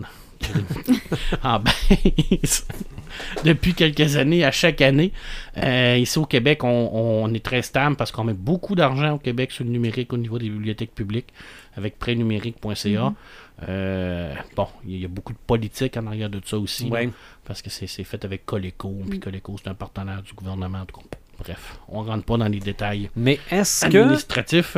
on partait du principe que ça aurait pu faire ce que le livre de poche a fait à l'époque? On pensait que ça allait faire ça. OK. Ben, moi, je pense que où ce qui se sont tirés dans le pied, le numérique, c'est au niveau du prix. Oui. Qui est à peine quelques dollars de moins qu'un livre Ouais, papier. ouais. Puis Non, personne oui. ne comprend pourquoi d'ailleurs. Fait qu'on se dit, ben, tu sais, tant qu'à payer deux pièces de plus, je vais l'avoir Mm. dans mes mains. Mais les gens qui, qui lisent du numérique, parce qu'il y en a quand même beaucoup, euh, il y en a deux catégories que je connais. Il y a ceux-là qui veulent découvrir des auteurs qui sont pas disponibles Ouais. sur papier. Il y a énormément de d'auteurs euh, indépendants, d'auteurs à compte d'auteurs qui se publient en ligne, qui se publient en numérique. Il y a même des maisons d'édition qui se sont spécialisés, euh, spécialisés là-dedans, puis qui ont vendu leur salade aux auteurs en disant le livre va mourir, puis euh, Ouais. le futur, c'est. Puis ils ont, ils ont recruté plein, plein, plein d'auteurs euh, avec ces arguments-là, puis ils ont fait. Fait qu'il y a, il y a que cette catégorie de lecteurs-là qui, eux, ils, ils veulent lire des trucs, je dirais plus underground, c'est pas Ouais. vraiment ça, mais plus euh, moins connus, ils veulent découvrir des auteurs. Fait qu'ils vont se tourner vers le numérique pour ça. Puis il y a aussi les voyageurs. Oui. Je connais beaucoup de voyageurs que eux, euh, tu sais, ils- ils- s'ils savent qu'ils peuvent lire deux ou trois livres en voyage, euh, ben ils amèneront pas deux ou trois livres, ils vont amener leur liseuse puis ils décideront euh, un coup rendu là. C'est euh, quand tu prends l'avion puis que ça coûte euh, tant d'argent pour avoir une valise ouais, tu avec le calcules poids. ton poids. Tu euh, calcules ton poids au ouais. gramme Mhm. près parce que ça coûte cher. Fait que ça, ça a ces petits côtés Ouais. pratiques là, mais c'est ça, moi je pense qu'ils se sont vraiment tirés dans le pied à cause du prix. Oui, puis il y a personne qui le comprend parce qu'on coupe on coupe deux personnes. On coupe le, le fournisseur puis on coupe le distributeur. Mm. Puis normalement, le fournisseur, le distributeur, c'est des gens qui ramassent 40, 20% d'un prix du livre. Alors, tu sais, je veux dire, l'éditeur, dans le fond, qui va produire le livre numérique, lui, coupe là-dessus. Il n'a pas besoin de payer son distributeur, il n'a pas besoin de payer son diffuseur. Mm. Ben, Mais il y a, il va- il y a il- quand même un diffuseur parce qu'il faut le mettre sur une plateforme sur en une ligne. plateforme, C'est un site web là, qui, est géré de- par l'éditeur. On parle de peut-être un 3-5% de, Ouais, de, de- frais. Là. Et puis il va vendre le même prix. Fait que dans le fond, c'est pas mal plus payant pour lui de vendre le numérique parce qu'il fait une marge de profit énorme Mm. par rapport au livre papier. Mais pour nous, les Mais bibliothèques, c'est un casse-tête extraordinaire. Là. Je pense que les éditeurs ont essayé de s'en mettre un peu plus d'impôts. Ah, c'est clair, c'est clair, clair. Puis pour nous, c'est un gros casse-tête, les, les livres numériques, parce que je suis obligé de l'acheter en double. Mhm. Ah. Je veux dire, moi, si je veux l'avoir en papier parce que j'ai une clientèle papier, je- j'achète le papier. Ouais. Si quelqu'un me le demande numérique, il Il, a- faut que il j'aille. aurait pu faire comme les DVD, puis offrir le, le, le, le Blu-ray avec la copie digitale. c'est pas encore fait. faut que je l'offre si on me le demande. La gestion aussi, parce que ça prend toute une infrastructure de gestion de prêt pour avoir un livre numérique, parce qu'il y a des droits d'auteur sur le livre numérique qui est la même que sur le livre papier. Fait que c'est compliqué à gérer parce que tu as toute une problématique de retour, une problématique que si je te le, je te le prête, quand tu l'achètes, tu as une, pro- t'as une problématique aussi de droits d'auteur au niveau de copiage. Je, dis, je peux Mm. pas te- je peux pas acheter le dernier livre euh, de Star Wars puis décider de, de- t'en faire une copie à toi, d'en faire une copie à André, d'en faire une copie à Mm. Joël. J'ai pas le droit. Il y en a qui vont le faire. C'est un peu comme les DVD, par exemple. Mhm. Mais c'est une, grosse, grosse problématique. Et prêtnumérique.ca, qui est la plateforme de numérique au Québec, l'autre grosse problématique, c'est la propriété. Je te dis, moi, en tant que tel, si je paye un abonnement pour avoir chez Prêt Numérique, quand tu es, un- quand tu es un abonné d'une bibliothèque, ça passe bien parce que tu n'as pas besoin de payer. Tu vas utiliser la plateforme, tu vas aller chercher un livre, tu vas le lire. Tu l'achèteras pas, tu vas le lire. Tu peux l'acheter. Il y a toujours la possibilité de l'acheter, mais quand tu veux l'emprunter, tu vas l'emprunter. Mais pour la bibliothèque, moi, je paye un accès pour avoir accès à Prêt Numérique. Mais ce livre-là, personne qui l'emprunte, oui, et ce livre-là ne m'appartient pas. Tu comprends? Il est disponible sur la plateforme de prêt numérique, Mhm. mais il m'appartient pas. Je le classe où, moi, je veux dire? Et si demain matin, il décide de ne plus être là, ce livre-là, tu le sais T'es pas. fait. et voilà, je suis fait. Puis t'as Ok. toute, toute une problématique aussi de convivialité, parce que c'est pas super convivial, c'est pas super user-friendly de lire des, livres numériques. Alors, quand on a des, des, des madames un peu plus âgées ou des messieurs un peu plus âgés qui viennent nous voir, puis qui nous disent, ben moi j'aimerais ça lire du numérique, puis là, tu as toute une question de formation à faire. Euh, ça prend une tablette, ça prend un téléphone, ça prend un ordinateur portable, ça te prend un ordinateur, ça te prend un logiciel, ça te prend ci, il faut que tu utilises ça. Tu comprends qu'on est loin de je te prête un livre, je t'arrête un livre, puis hop, je le lis. Le numérique, c'est pas hop, j'arrête le numérique, puis je le lis. Tu as une trollée d'étapes à faire avant de pouvoir accéder au numérique. C'est Mhm. peut-être pour ça que c'est moins populaire et c'est peut-être pour ça que le livre audio présentement est en train de dépasser le, le prêt numérique. Ah, oui. oui. Non, mais euh, tu parles de, de livres numériques qui se prêtent? Oui. Ouais. J'ai aucune idée. hein. Ben, c'est, c'est- si tu viens me voir et tu me dis, moi, je vais emprunter tel livre, mais Tu je veux l'avoir numérique. Moi, tu je te le prête une- numérique. Tu l'as Puis pour. le- euh, Un temps le- déterminé. ouais. Il s'auto, il, il va, habituellement, il va se gérer tout seul. Ça veut dire que, t'as- ben, toi, je te le prête pour deux semaines. Dans deux semaines, automatiquement, il va disparaître de ton, ton portable. Puis dans le fond, le, le- le format que tu reçois, C'est un numérique. C'est un format EPUB, normalement, qui est géré par ton logiciel qu'il faut que tu installes. Ça te prend un logiciel qui te permet de, de lire ce format-là. Mhm. Ok, mettons probablement qu'iBook pourrait faire, peut-être faire ça. Fait effectivement, effectivement. Puis là, ça, c'est une autre problématique, c'est que le livre numérique que j'ai aujourd'hui, en version EPUB, est-ce que je vais être capable de le lire dans 5 ans? Mm. Avec ma tablette, ou je suis obligé de m'acheter une nouvelle tablette. OK. Tu sais, ça, c'est une grosse, grosse problématique au niveau du numérique. Parce que moi, le livre ici, papier, dans 200 ans, là, je vais être capable de le lire encore. Tu Mhm. m'entends, là? 200, 300, 400 ans, peut-être pas, là, parce que maintenant, la qualité du papier, c'est plus comme dans le temps, là. Mais tu sais, cette portabilité-là, dans 20 ans, Est je, durable. est-ce que je vais être capable de le lire? Tu sais, les microfiches qu'on avait à notre époque, suis-tu capable de les lire? Non. Tous les livres qu'on s'est gardés sur disquette. Et voilà! Et voilà, voilà. Alors, la portabilité en littérature, c'est pas évident. Euh, je te parlais du livre audio, c'est excessivement populaire. Pourquoi? Parce que ça, tu as la portativité extrême. Ton livre audio, tu peux l'écouter sur ta tablette, tu peux l'écouter sur ton téléphone, tu peux l'écouter dans ta voiture, tu peux l'écouter dans ton bain, tu peux l'écouter n'importe où. Bang, tu pars, tu l'écoutes, tu le lis. C'est Mhm. comme, un- c'est comme un podcast dans le fond. Puis là, tu as vraiment quelqu'un qui va te lire. Jamais, livre. jamais, jamais écouté. euh. Ah, ça vaut vraiment la peine d'essayer. Oui, il y, en- a, il y en a beaucoup qui Ouais. font ça. Moi, je l'ai jamais fait. Ah ouais. Ben, un, une fois. Oui. Et là, de plus en plus, là, ils vont vraiment aller chercher des, des acteurs. Mais là, niveau, voix. vraiment, il y a des voix différentes Ah pour oui, chaque, ah per- ah chaque oui. personnage. Tout à fait, tout à fait. Ils engagent des gens pour lire le livre. Ben, des, effects, fois, ça peut être le, le- toujours le même lecteur. hein, Oui, mais qui va changer d'in- D'intonation. C'est ça, vraiment impressionnant. mais ça peut être à la limite un radiothéâtre. ben, ça ressemble beaucoup à ça. Mhm. Ça ressemble beaucoup à ça. C'est c'est de la portativité excessivement intelligente. Par contre, c'est une lâcheté. Pour moi, qui est absolue. Parce que toute la beauté de la littérature, c'est de faire l'effort de lire. Le Mhm. développement de ton imagination, le Mais développement de quelqu'un- ton Quelqu'un vocabulaire. qui dévore beaucoup de livres puis qui en écoute en s'en allant travailler Ouais. dans son auto. Mais non, quelqu'un qui a juste pas le temps de lire puis le seul moment, Ah, c'est quand fait. il voyage. Ah oui, tout à fait. Ça, ça, Ben, ça c'est a ce côté c'est pour ça que c'est aussi. excessivement populaire. Les gens qui voyagent beaucoup, euh, dans ton avion, par exemple, tu vas l'avoir.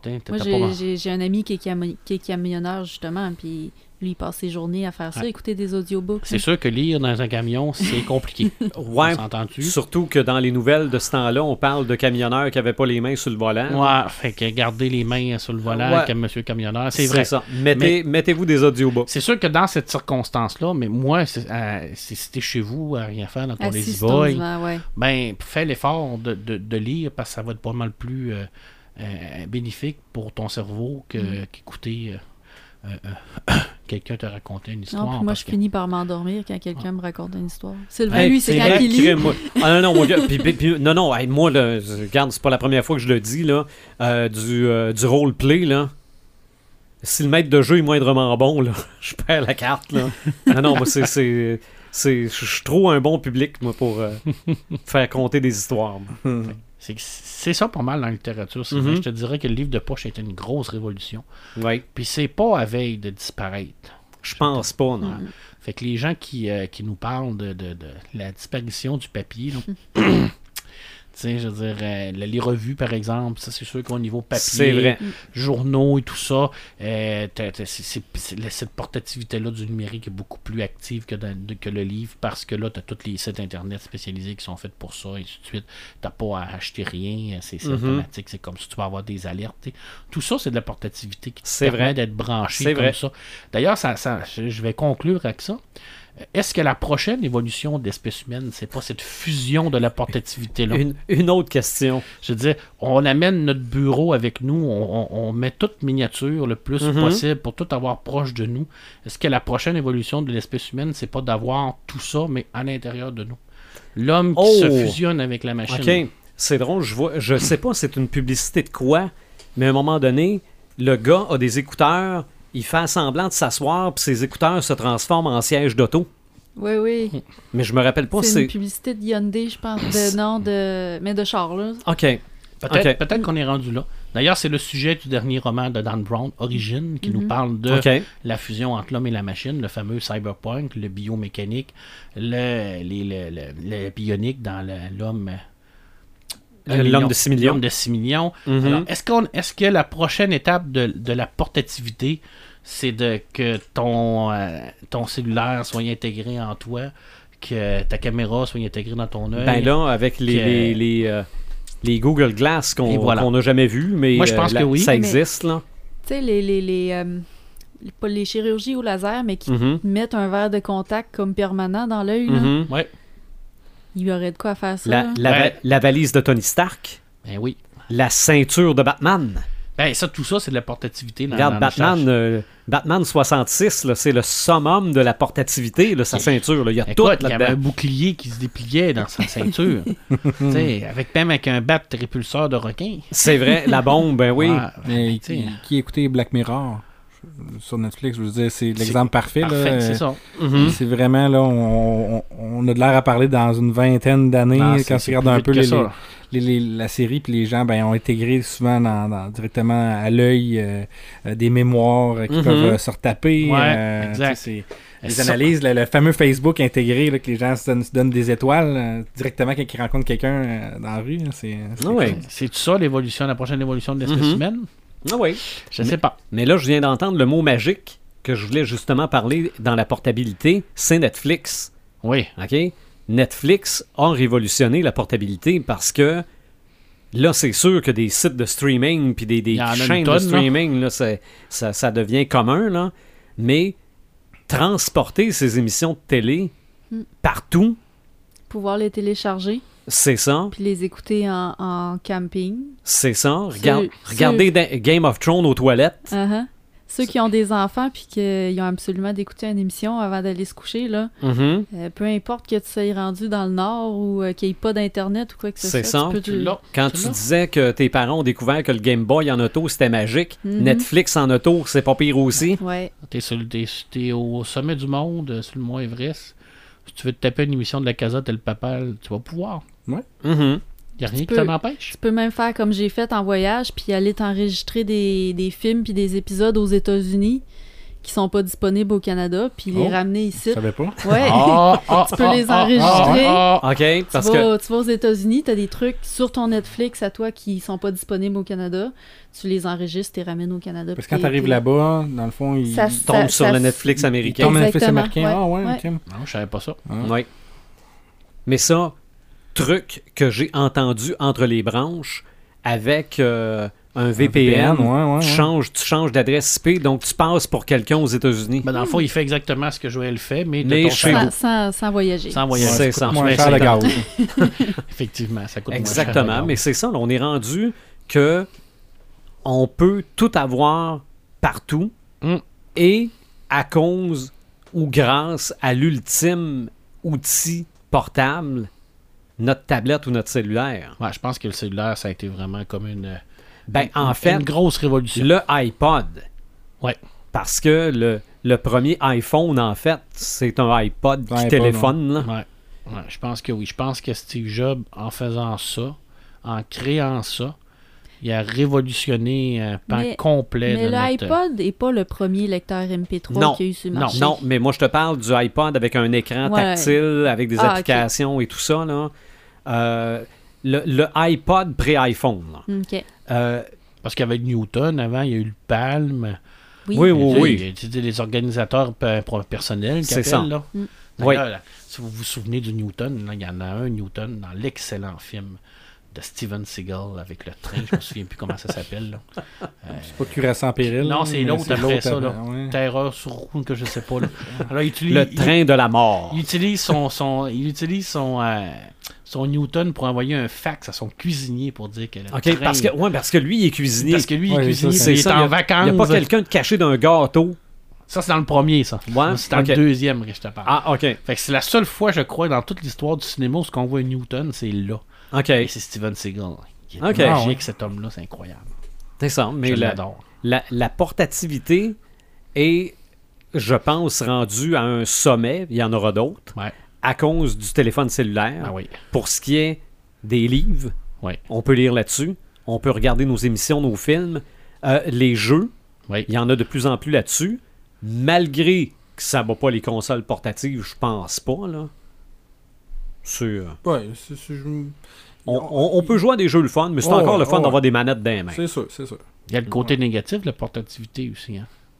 Les armes portatives, des fusils de plus en plus petits qui te permettent d'entrer dans des places et euh, t'amuser euh, à tuer des gens et, et j'en passe. Les bombes euh, portatives qui, qui sont plus antidisciplinaires. Le militaire, hein, on l'a dit tantôt. Mhm. Militaire, Ça fait. Hein, c'est de, de, de, de- de rapetisser le plus possible nos engins de mort. C'est une, euh, c'est une activité euh, assez populaire au niveau de la portativité pour nos amis Mhm. militaires. Hein, on le fait pourquoi notre sécurité, mais malheureusement, toute part d'une bonne intention. C'est ça, mais il y en Tu a qui... portabilité militaire, ça, ça me fait penser, j'ai un flash comme ça. là.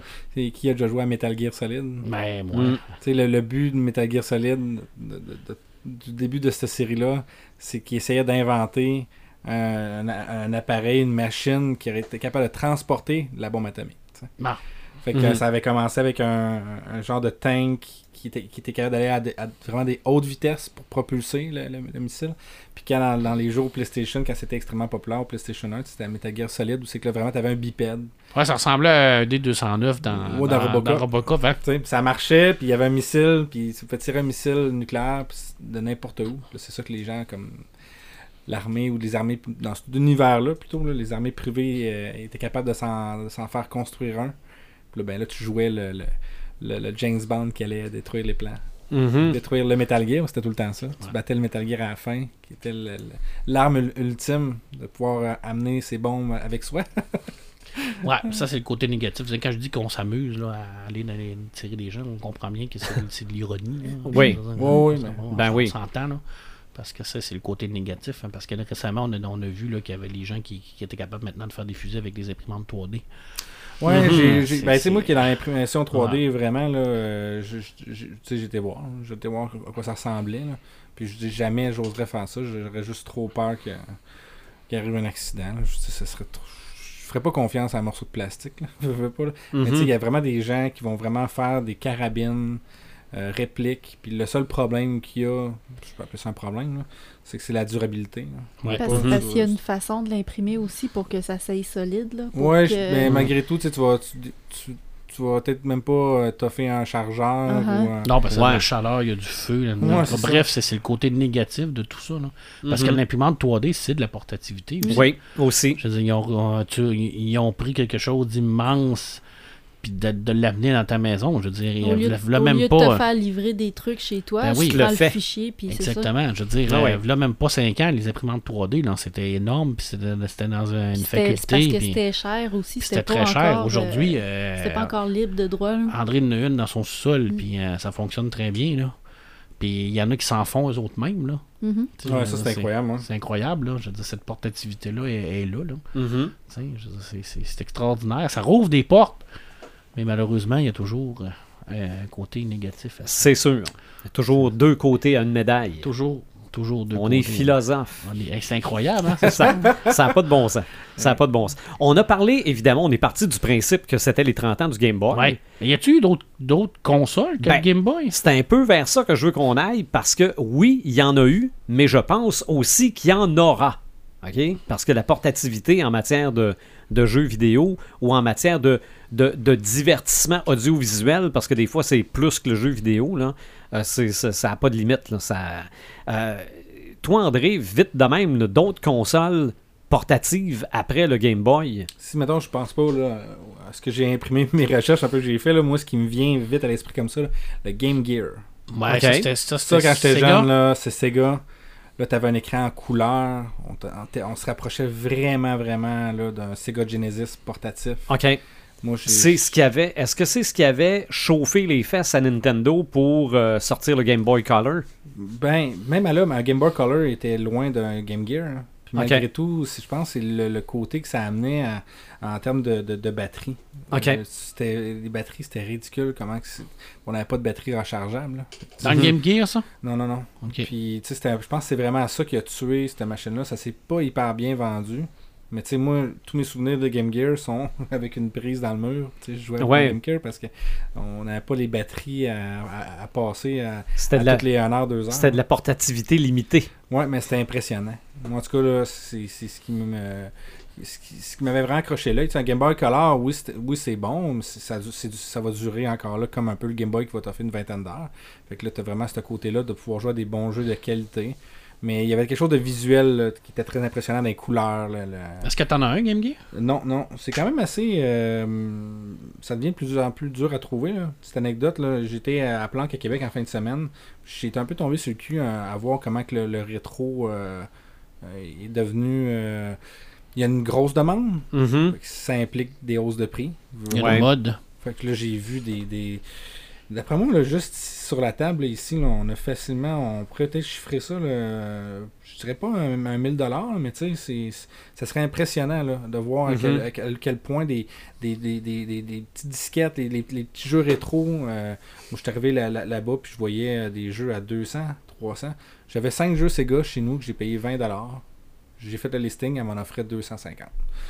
Je comprenais pas. C'était des jeux comme j'avais jamais joué, Trixton sur Sega, euh, Growl, il y avait du euh, Aladdin, y avait, mais euh, il y avait vraiment un marché intense. Puis je trouve que le, le- le portable, dans, et, tu sais, ça va rester autant euh, recherché, peut-être même sinon plus un peu. Les gens, comme les, les petites cassettes de, de Pokémon, les, les Pokémon euh, tu sais, euh, Ruby ou toutes les couleurs. là, Ouais, je pense qu'à quelque part ici dans la maison, il y a rouge et vert. le rouge et vert, tu sais, c'est Mm. tellement en demande ces, ces jeux-là. là. Mais Nintendo veut pas, je pense qu'on on, on vient vraiment à la source des de la qualité des jeux, la simplicité des jeux Mhm. qui a fait que le Game Boy a duré. Parce qu'on regarde les, les steps entre les, entre les versions ou un Game Boy SP, il s'est passé quasiment une dizaine d'années. Oui.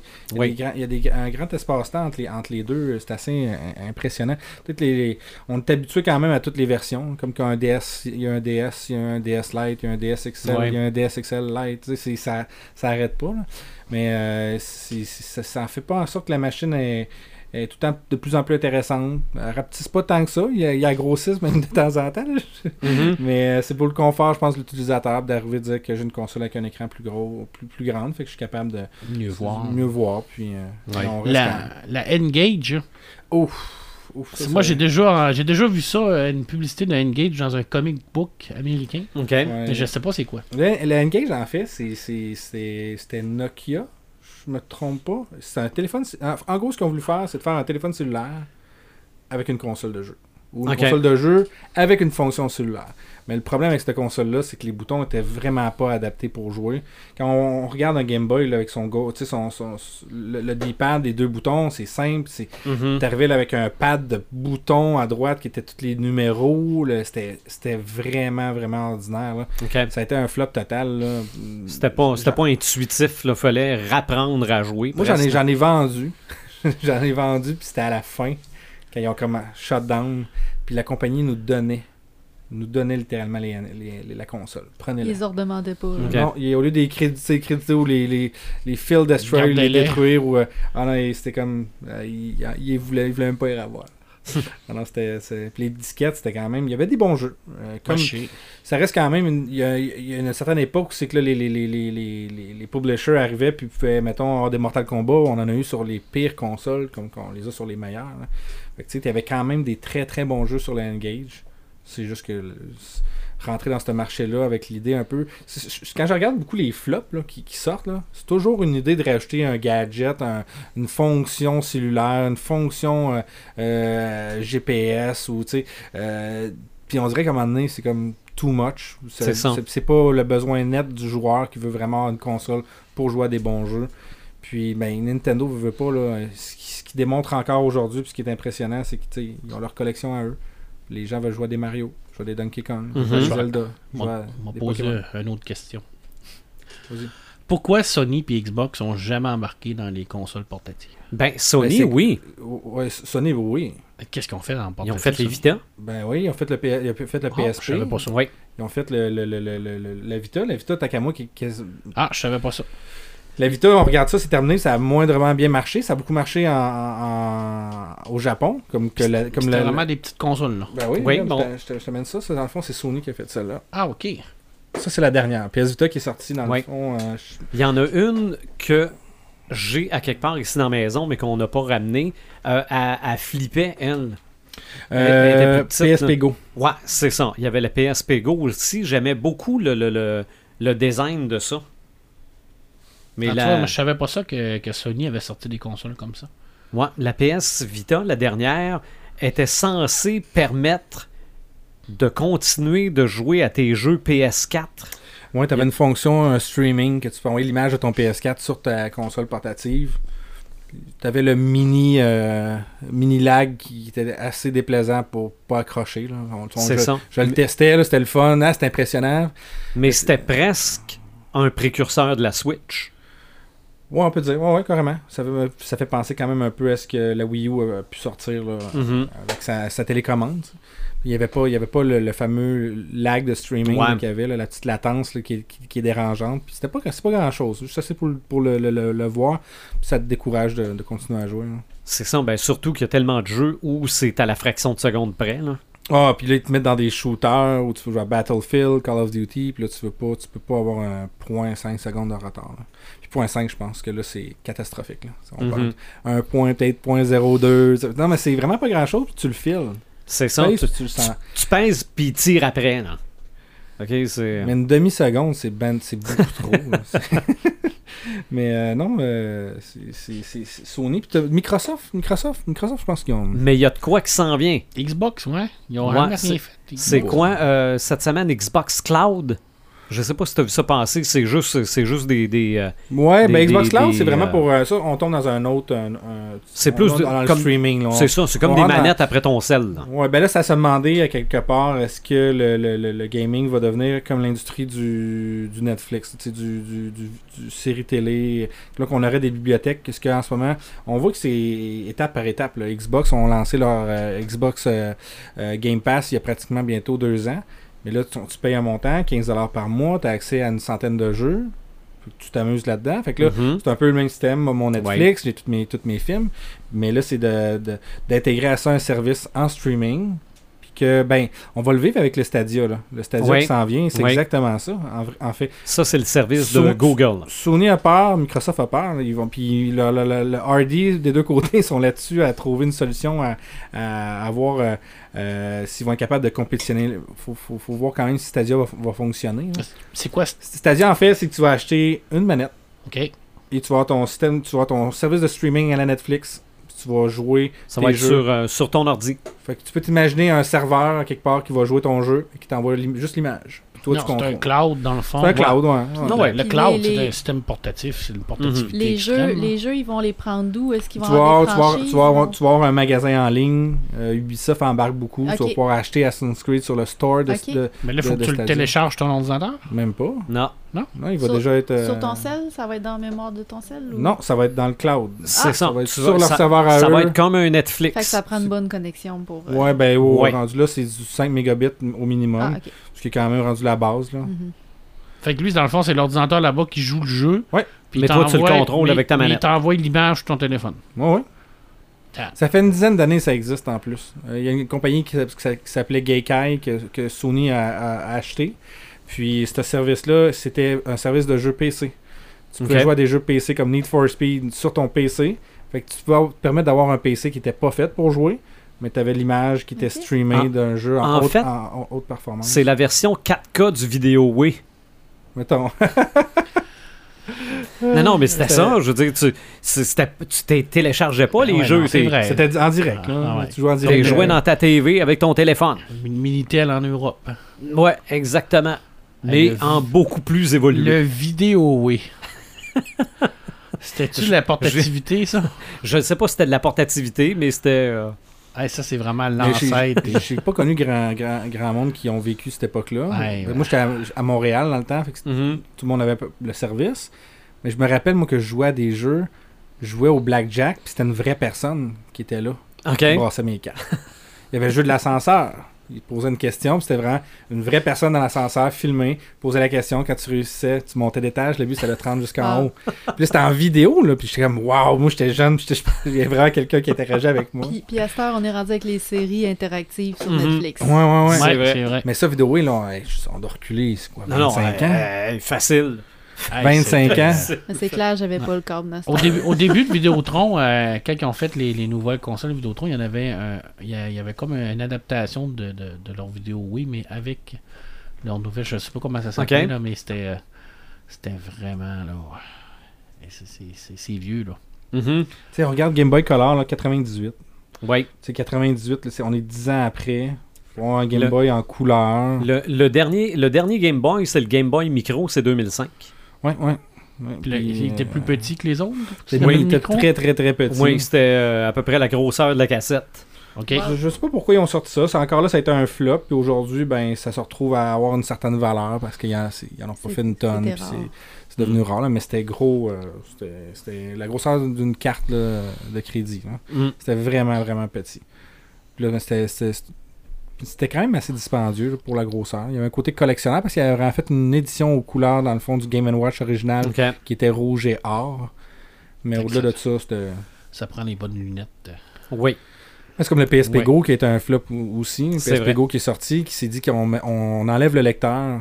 Sony avait son lecteur UMD qui était des mini mini euh, Ouais, des espèces de mini là. disques là, tout petit. Mhm. Puis au- en bout de ligne, euh, c'était d'arriver directement sur le store puis le magasin en ligne puis acheter tes jeux.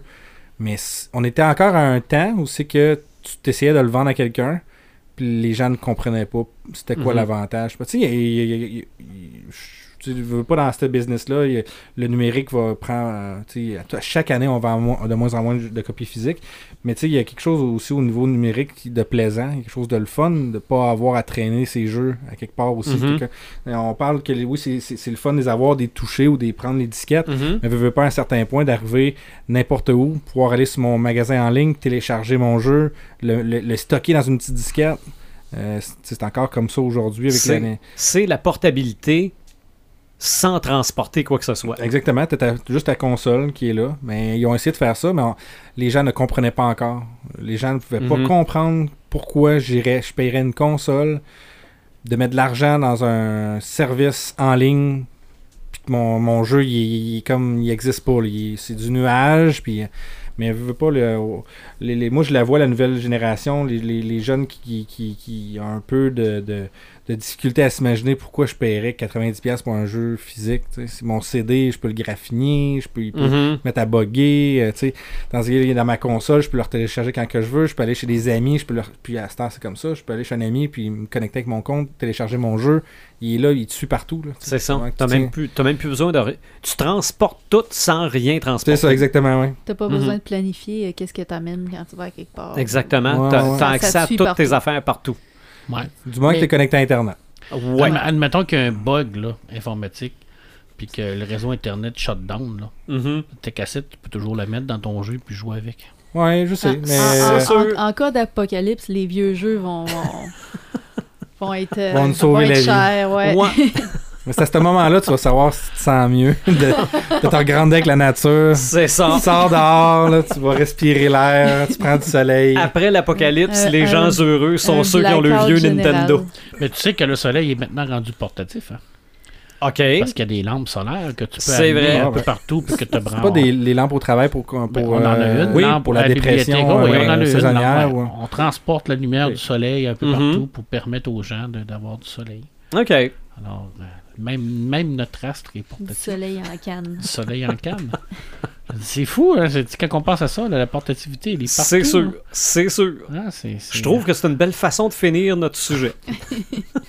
Avec le soleil. Merci d'avoir amené du soleil dans ce podcast-là. Le soleil qui était le thème de l'épisode 78. Ouais.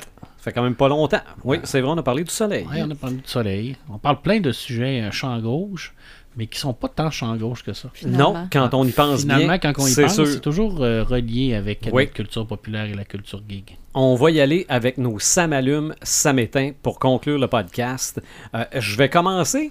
Moi, ce qui m'a allumé aujourd'hui, c'est de voir que Paperman a recommencé ses chroniques de bande dessinée, ses chroniques vidéo. Euh, de voir aussi, parce que ça, ça, ça donne toujours pendant que je suis en train de travailler. Ouais. Donc, je jette un œil euh, vite.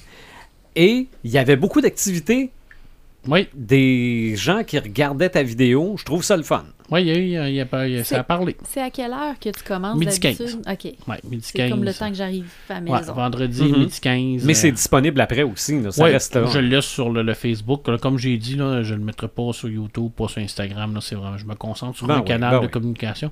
Je suis pas assez doué pour euh, commencer à, programmer et à mettre ça sur du C'est ça. YouTube, je- je- Mais regarde, ceux, ceux qui nous écoutent puis qui te connaissent. Facebook. Que, euh, Voilà. c'est, c'est comme ça, puis ça va être de même. C'est comme le montage vidéo, là, je suis en direct. Je me trompe des fois, je dis n'importe Mhm. quoi, je bafouille, mais Euh, Commence à faire du montage. Faut, Bah. faut que je mette ça dans les mains André. André, il montage. ferait ça ça. en, 5 secondes. Là, mais moi, on ça me prendrait 5 heures. C'est ça, mais je veux dire, le podcast qu'on fait présentement, là, on n'édite rien non plus après. non, Là. jamais. Ce n'est que c'est, c'est- c'est ce que vous avez là, c'est ce que vous allez Mhm. écouter. Ça se peut qu'il y ait des erreurs, mais.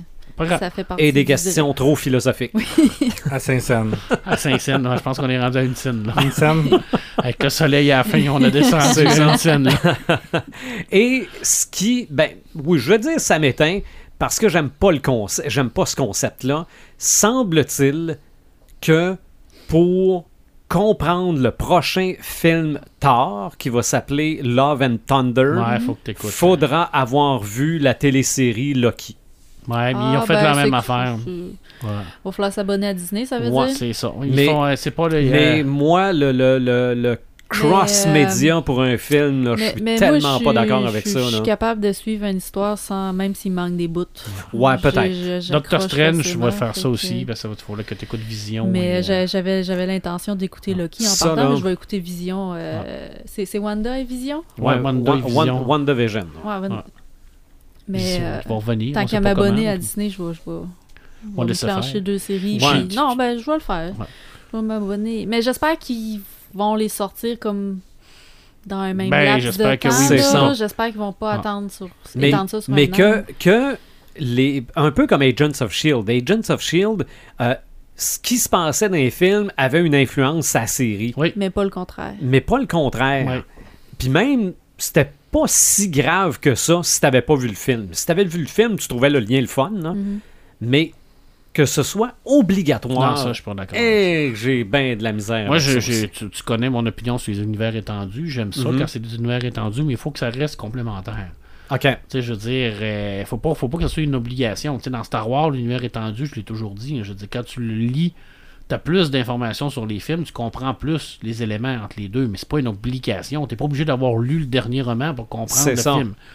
Tu sais, c'est- c'est- ça, ça t'amène. Mais là, on a tout Mais- fait des rumeurs, là. C'est pas. Ah, non, non, c'est Non, pas des rumeurs, c'est- c'est Mais confirmé. Ben, Eh, ouais, mais pour Ben, qu'il y ait des connexions. Tu sais, on peut interpréter des connexions comme étant comme Ouais. faut que tu écoutes. C'est c'est un lien direct. ça. C'est Mais ça. Est-ce qu'elle est Je pense- obligatoire? Je pense pas qu'il irait jusque-là. Mais pour compléter ton expérience, mettons, ils vont nous vendre ça comme ça. Puis c'est- c'est correct aussi, là.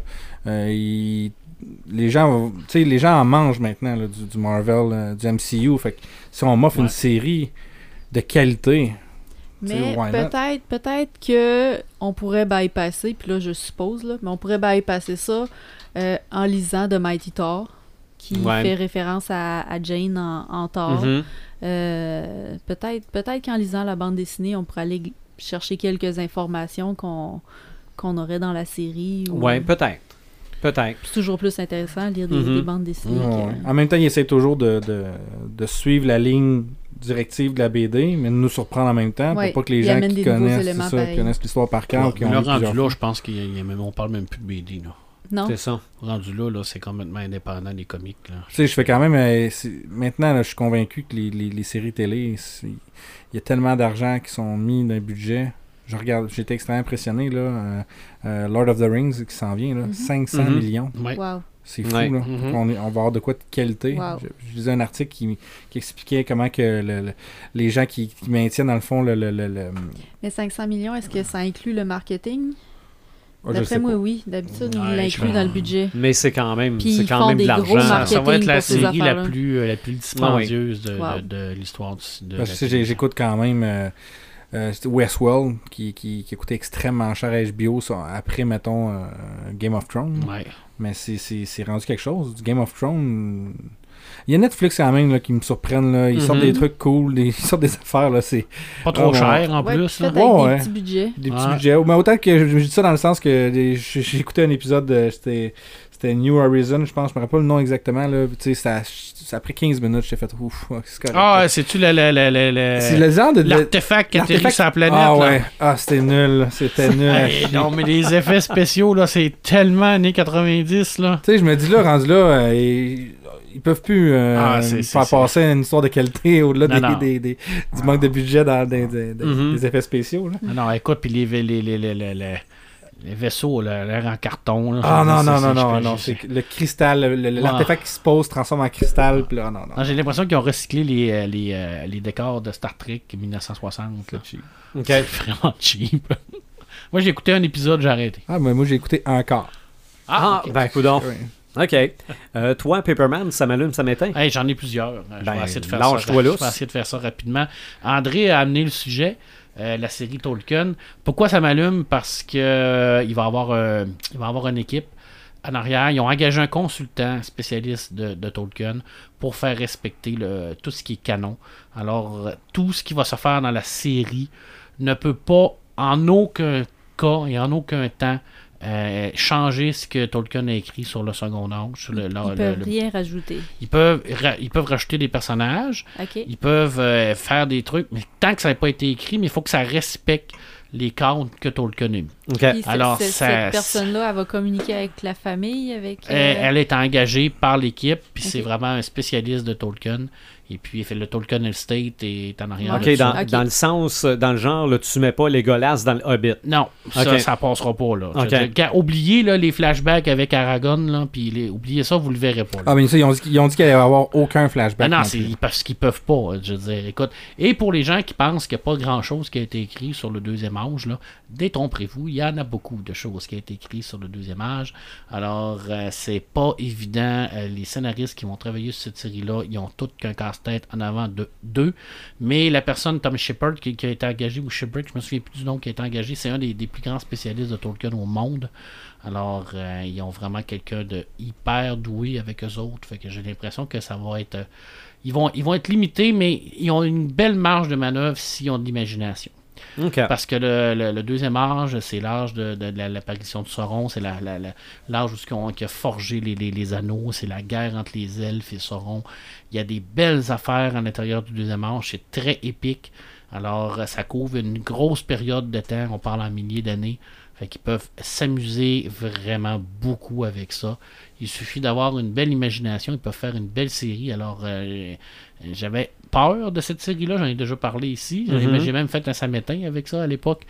Parce que j'avais vraiment peur qu'il s'en aille un peu partout. là, genre mettre les sais, en- Ouais, mais ça va, on va peut-être voir son père.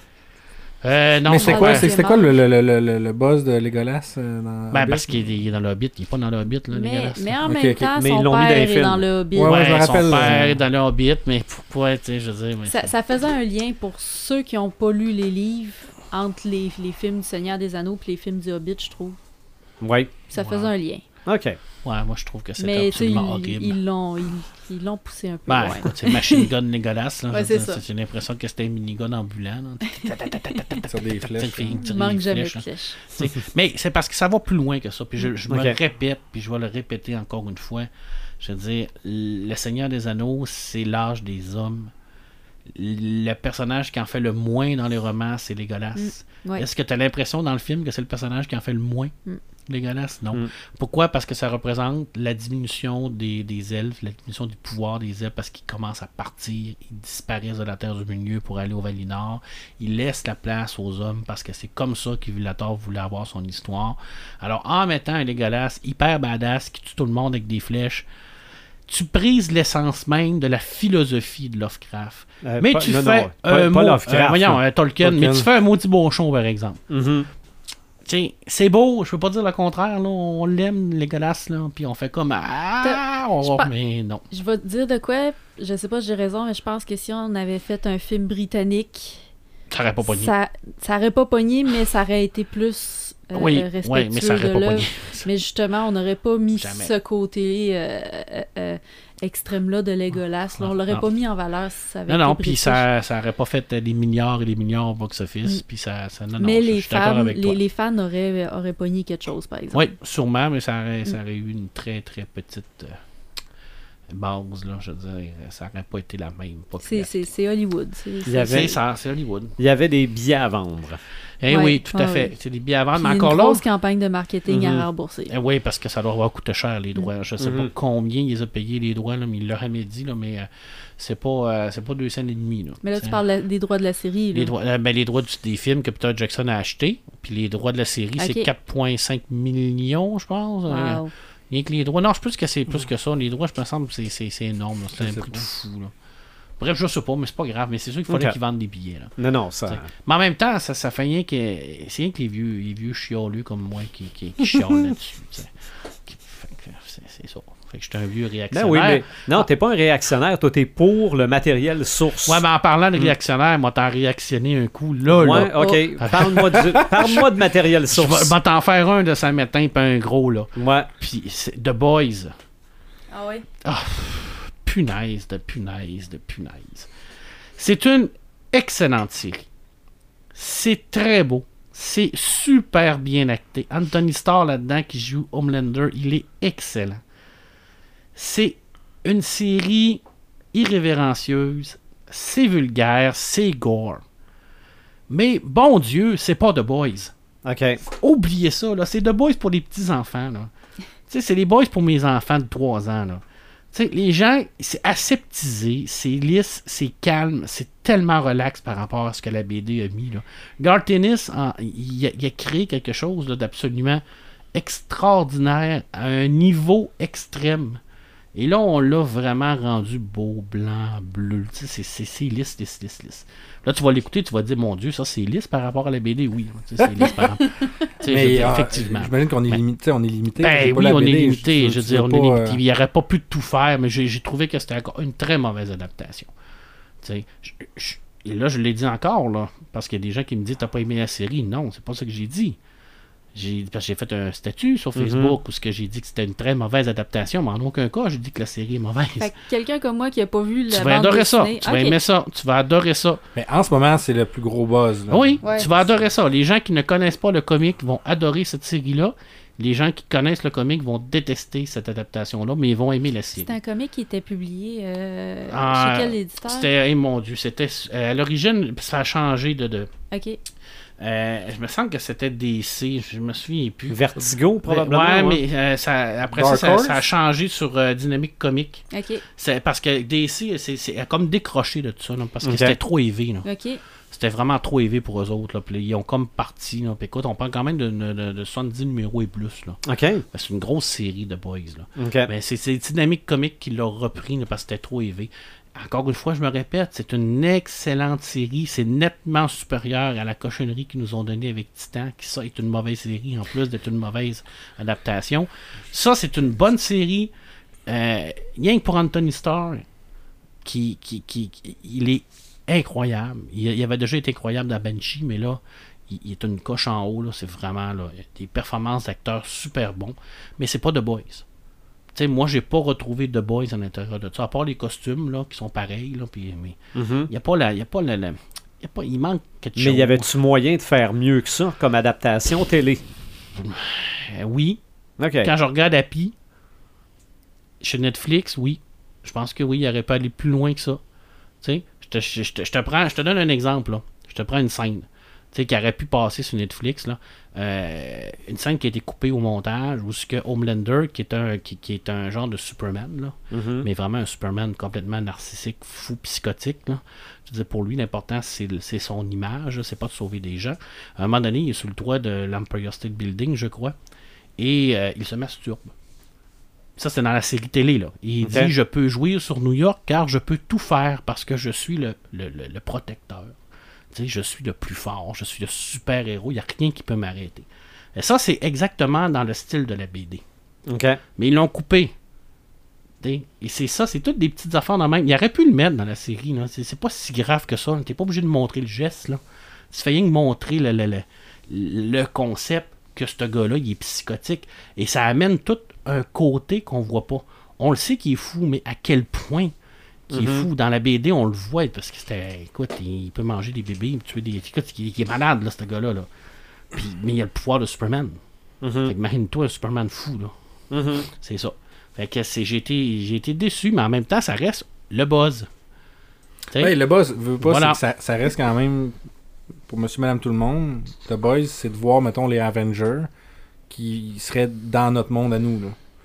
Qui vivent avec le marketing, les films. euh, c'est tout moi, à fait c'est- ça. Moi, c'est Translucid qui est là, puis tu sais, qui bat trip. Je spoil pas rien, là, mais tu sais, c'est une petite anecdote tu sais, qui arrive, puis son film a été leaké sur Internet trois semaines avant de sortir au cinéma. Ouais. Puis il pense juste à ces chiffres qui vont. les- la, la perte d'argent que, que ça va occasionner. Ah ouais. C'est, tout, c'est, euh, des anti-héros, dans le fond. C'est de t'imaginer si je suis capable de voler ou tirer des lasers avec mes yeux, qu'est-ce que je pourrais m'amuser à faire péter avec mes yeux, Ouais. c'est- vraiment à ce niveau-là. Tout ce qu'eux peuvent faire, dans un, un monde réel avec toutes les vices. Ben, Là, tu peux te, l'imaginer. Ouais. Bon, ils font vraiment le tour. assez, Ant- mettons, je serais Ant-Man. Il y a une scène un peu qu'ils rentrent dans un bar, puis c'est vraiment flyé. Là. Puis il y a des gens qui ont des relations sexuelles dans les airs parce qu'ils sont capables de voler. tu sais, c'est- Mhm. ils vont toucher un peu à tout. À tout, oui. Mais c'est pas de boys. Mm. Mais mettons, moi qui connais pas The Boys, Tu moi, j'arrive là-dessus, puis je fais comme enfin quelque chose qui sort Exactement, de l'ordinaire. exactement. Alors, ça reste une excellente série, mais une exécrable adaptation. OK. Bon, est-ce que je suis clair, là? J'ai aimé, Ben, la non, série. que oui, clair, très clair. J'ai aimé la série, mais c'est absolument pas un représentatif de ce que les comics est. Donc, c'est un semi-samétain. C'est un semi-samétain et Anthony Starr est vraiment super. Honnêtement, Ok. c'est vraiment super. Et je termine avec euh, mon ami Clark Ashton Smith. Alors, je vais euh, en lire une petite partie parce que c'est mon défi. Alors, je, je, Ouais. je lis une nouvelle par jour et je veux rien que lire un, un- un petit, petit- un petit paragraphe pour vous euh, démontrer à peu près à quel point là, euh, C'est léger et c'est enjoué. léger et enjoué. hein. J'aime ça lire, hein, tu le sais. hein. ouais. Alors, ce que Fulbra, euh, ben, je, je vois un peu le contexte, hein, Fulbra, c'est un roi, et il va avoir une, la mort euh, qui, va, qui va arriver dans, dans sa ville, qui tue tout le monde. Et puis, on- le- son sorcier va lui donner une bague qui le protège, lui, seulement lui de ça, mais il lui dit si tu l'enlèves, automatiquement, tu vas euh, lancer euh, cette malédiction-là où ce que tu vas être. Alors, tant aussi longtemps que tu vas l'avoir, tu vas, être vivant. Alors, il part de, sa ville abandonnée, parce qu'il n'y a plus personne dans la ville, pour aller dans une petite île où il y a de la famille. Mais il va être amené sur l'île des tortionnaires, qui est une île où ce que les gens sont pas assez maîtres dans la torture. Et leur trip, eux, c'est de prendre des gens et les torturer pendant des heures et des heures et des heures et des jours et des jours, de façon les plus euh, agréables possible. Alors, lisons donc ça un petit peu. là. Ouais. Alors, ce que Fulba subit pour le plaisir pervers du roi et de son peuple ne peut être raconté en détail. Il va vous le raconter pareil en détail. Les abattants du Scastrophe avaient conçu d'innombrables sévices étranges et raffinés qui concurraient aux martyrs des cinq sens. Ils pouvaient tourmenter jusqu'à l'esprit de leur victime, les conduisant par-delà la folie, lui arrachant ses souvenirs les plus précieux pour y substituer d'indisibles adjections. Ce jour-là, cependant, les insulaires ne poussèrent pas la tortue à ses confins, mais ils n'épargnèrent pas les oreilles de Fulbra. Par la tortue, euh, dévastée par une cacophonie sonore, des flûtes stridentes à glacer le sang, euh, lui vrillaient le cœur, les percussions basses meurtrissaient ses tissus, et des tambours clairs lui torrodaient les os. Puis, ils l'obligèrent à respirer des émanations de bracero où se consommait un mélange de bile de dragon séché, d'Atipokir, de cannibales et de bois nauséabonds quand le feu mourut. Ils le réanimèrent grâce à de l'huile de chauve-souris de vampire, cédant la puanteur. Fulba perdit connaissance. Plus tard, ils lui arrachi- arrachèrent ses atours royaux et nouèrent en spirale sur son torse une cordelette de soie trempée dans un acide qui ne dissolvait que la chair humaine. Le liquide rongea sa peau avant de le dévorer, provoquant d'infinis tourments. Merci, Mais- bonsoir. Ça fait cinq jours que je lis des trucs de même. je vois la mort partout. Et euh, je, je Et tu dors bien? et je rappelle qu'il a dit que c'était trop terrible pour être décrit. Mhm. Alors, euh, c'est. c'est- Et il, une, il rencontre une femme dans cette nouvelle-là qui va lui dire Je vais t'aider, je vais te sortir de là, je vais, je vais t'aider, sais, parce que t'es un roi, t'as pas d'affaire à être là, puis bref. Puis là, il l'attend, puis il dit faut que, tu, faut que tu dures encore une journée de plus. Fait que là, il s'en va, il va se faire torturer une journée de plus. Là, en tout cas, il, il va se faire arracher des jambes. En tout cas, la, totale, là. Puis euh, il attend, il attend parce qu'il vit d'espoir que sa, sa- la fille va revenir pour se rendre compte euh, au troisième jour qu'elle est dans la salle et que c'était une, une torture. Lui donner espoir de se sauver. C'était une torture. Alors, c'était une des tortionnaires.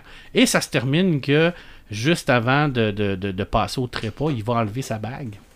Et il va déclencher la mort de toute l'île et de tout le peuple parce que la malédiction va avoir. Alors, ça se termine quand même assez bien parce Oui. que la vengeance de, de Fulbra, c'est de tuer toute l'île avec la mort argentée. Une fin mitigée. Alors, c'est une fin mitigée. Alors, c'est comme ça.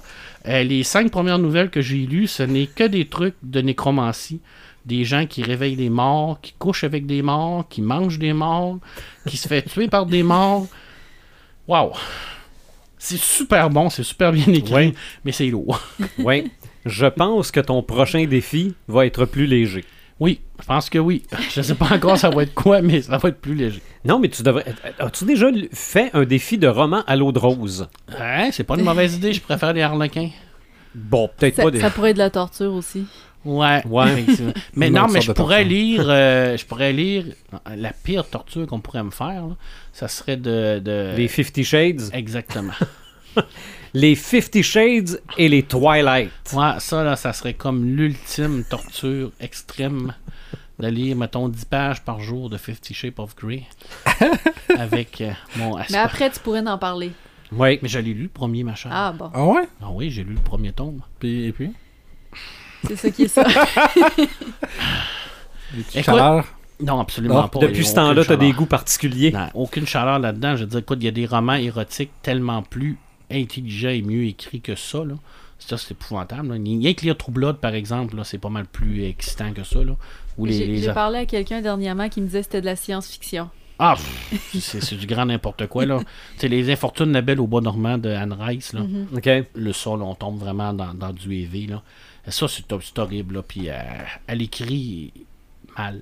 C'est Ok. pas compliqué, là. C'est pas écrire. là. Je veux dire, c'est. c'est- tu sais, le, démon en moi, le démon en moi à chaque phrase, euh, c'est épouvantable. OK. Puis Twilight aussi, j'ai lu que le premier, puis ça arrêté là. là. Bon. Fait que, euh, ça serait une belle torture, ça. C'est- Mais en même temps, ça fait lire.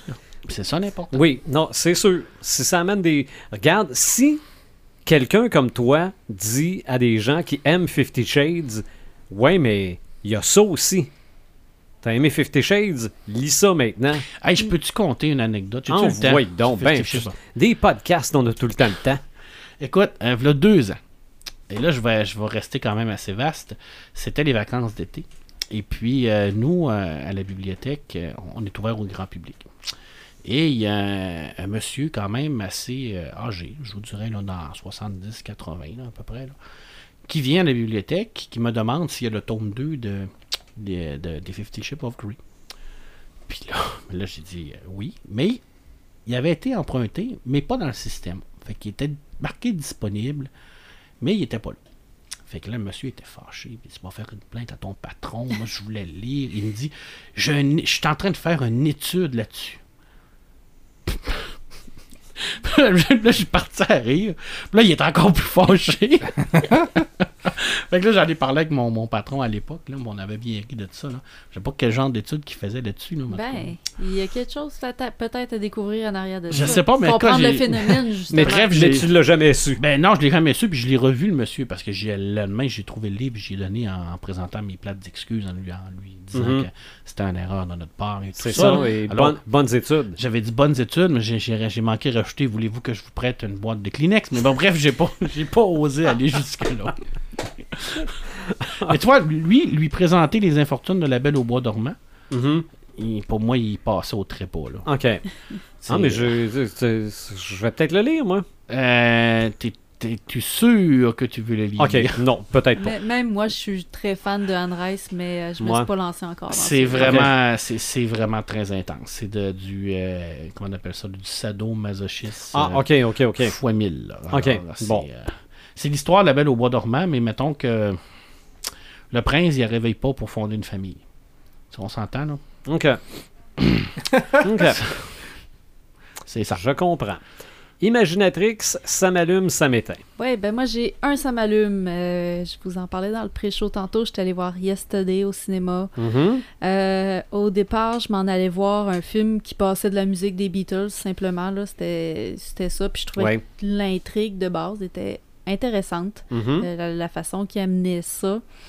Puis euh, j'ai été vraiment contente de voir qu'on l'avait à Rivière-du-Loup parce que j'étais même pas sûre si on allait l'avoir. Puis on l'a eu juste une semaine.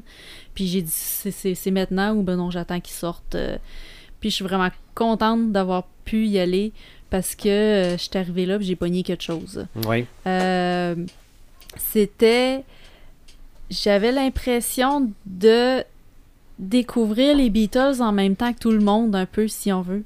Parce qu'il y avait comme cette magie-là de les, les, les gens dans le film ne connaissaient pas les Beatles, puis là, il y a un gars qui arrive, qui le joue de ces ça. Ben, pour eux autres, ils ont pas, ils existent, ils ont pas Ils existé. n'ont jamais existé. Fait que les gens dans le film découvrent les tunes, il y a comme la frénésie qui, qui, qui, qui se construit autour de ça au fur et à Mhm. mesure que le gars sort des nouvelles tunes, puis puis j'embarquais là-dedans, j'embarquais dans cette folie-là, dans, dans- tu, parlais tantôt, là, euh, les frissons quand t'as entendu Yesterday, quand t'as vu la fille, l'émotion qu'elle avait quand elle a entendu. Tu peux voir comment les gens vont réagir à la première écoute. Le gars, il est Exactement. avec une guitare, puis il gratte, puis il chante Let It Be, puis tu sais, le monde sont là, puis Ils sont tellement ils ont des figés. frissons, puis là, tu, tu puis, tu sais, le jeu d'acteur est excellent, là. C'est- Tu, tu voyais Oui. qu'il y a quelque chose qui se passe dans, Mhm. dans l'air, Mais là. Est-ce qu'il est-ce qu'il aborde le côté moral dans, dans tout ça? Est-ce que le, le gars, il, moment donné, Ouais. il sent-tu mal un peu? Complètement. C'est vraiment vers ça qu'on s'en va. Euh, le gars, il est le seul à connaître son secret.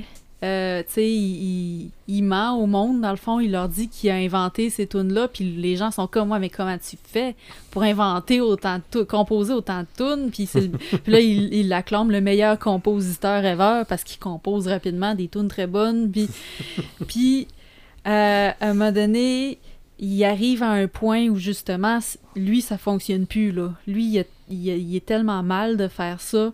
Et puis là, il fait un show où est-ce qu'il lance son album. Il clenche en partant Help, puis tu la sens l'émotion dans Help. Tu le sens qu'il a besoin d'aide à ce moment-là, puis c'est, c'est, c'est- il va vraiment chercher ça. Puis après, après le show, il y a deux personnes qui, qui viennent le rencontrer pour y discuter, puis là, il y a comme une grosse remise en question. Euh, Il y a une scène coup de poing. euh, juste après ça, je peux vraiment pas vous dire c'est quoi, Mhm. mais je m'en attendais pas. Puis tout le long que ça, que ça s'en venait, tu te dis, OK, où est-ce qu'il s'en va? Qu'est-ce que ça va être? Puis là, t'avais hâte de voir. Puis quand ça arrive, t'es comme. Et puis j'étais comme. Je me suis gardé les deux mains, puis j'étais comme, oh non, oh non! puis c'était c'était de toute beauté. Pour moi, là, c'est le, le- le- un super de bel hommage qu'ils ont fait aux Beatles. Mhm. plus c'est un meilleur hommage je trouve que de, de s'il avait fait un film mettons qui retraçait la vie des Beatles Ouais, ouais, ou ouais. quoi que ce soit. Euh, il y a plein de beaux petits cadeaux là-dedans pour les fans. Euh, j'ai vraiment pogné quelque chose puis je voulais retourner le voir cette semaine. Malheureusement il était plus là. Euh, mais c'est ça, c'est mon. c'est- ça a été mon gros ça m'allume. là. Mhm. J'ai j'ai vraiment adoré ça. Je suis arrivée à la maison, euh, j'ai sorti mes vieux vinyles, j'ai- j'ai j'ai fait jouer des, des, des Hmm. Beatles jusqu'à temps que j'aille me coucher le soir. Puis, euh, Si tu les avais eu dans ta voiture.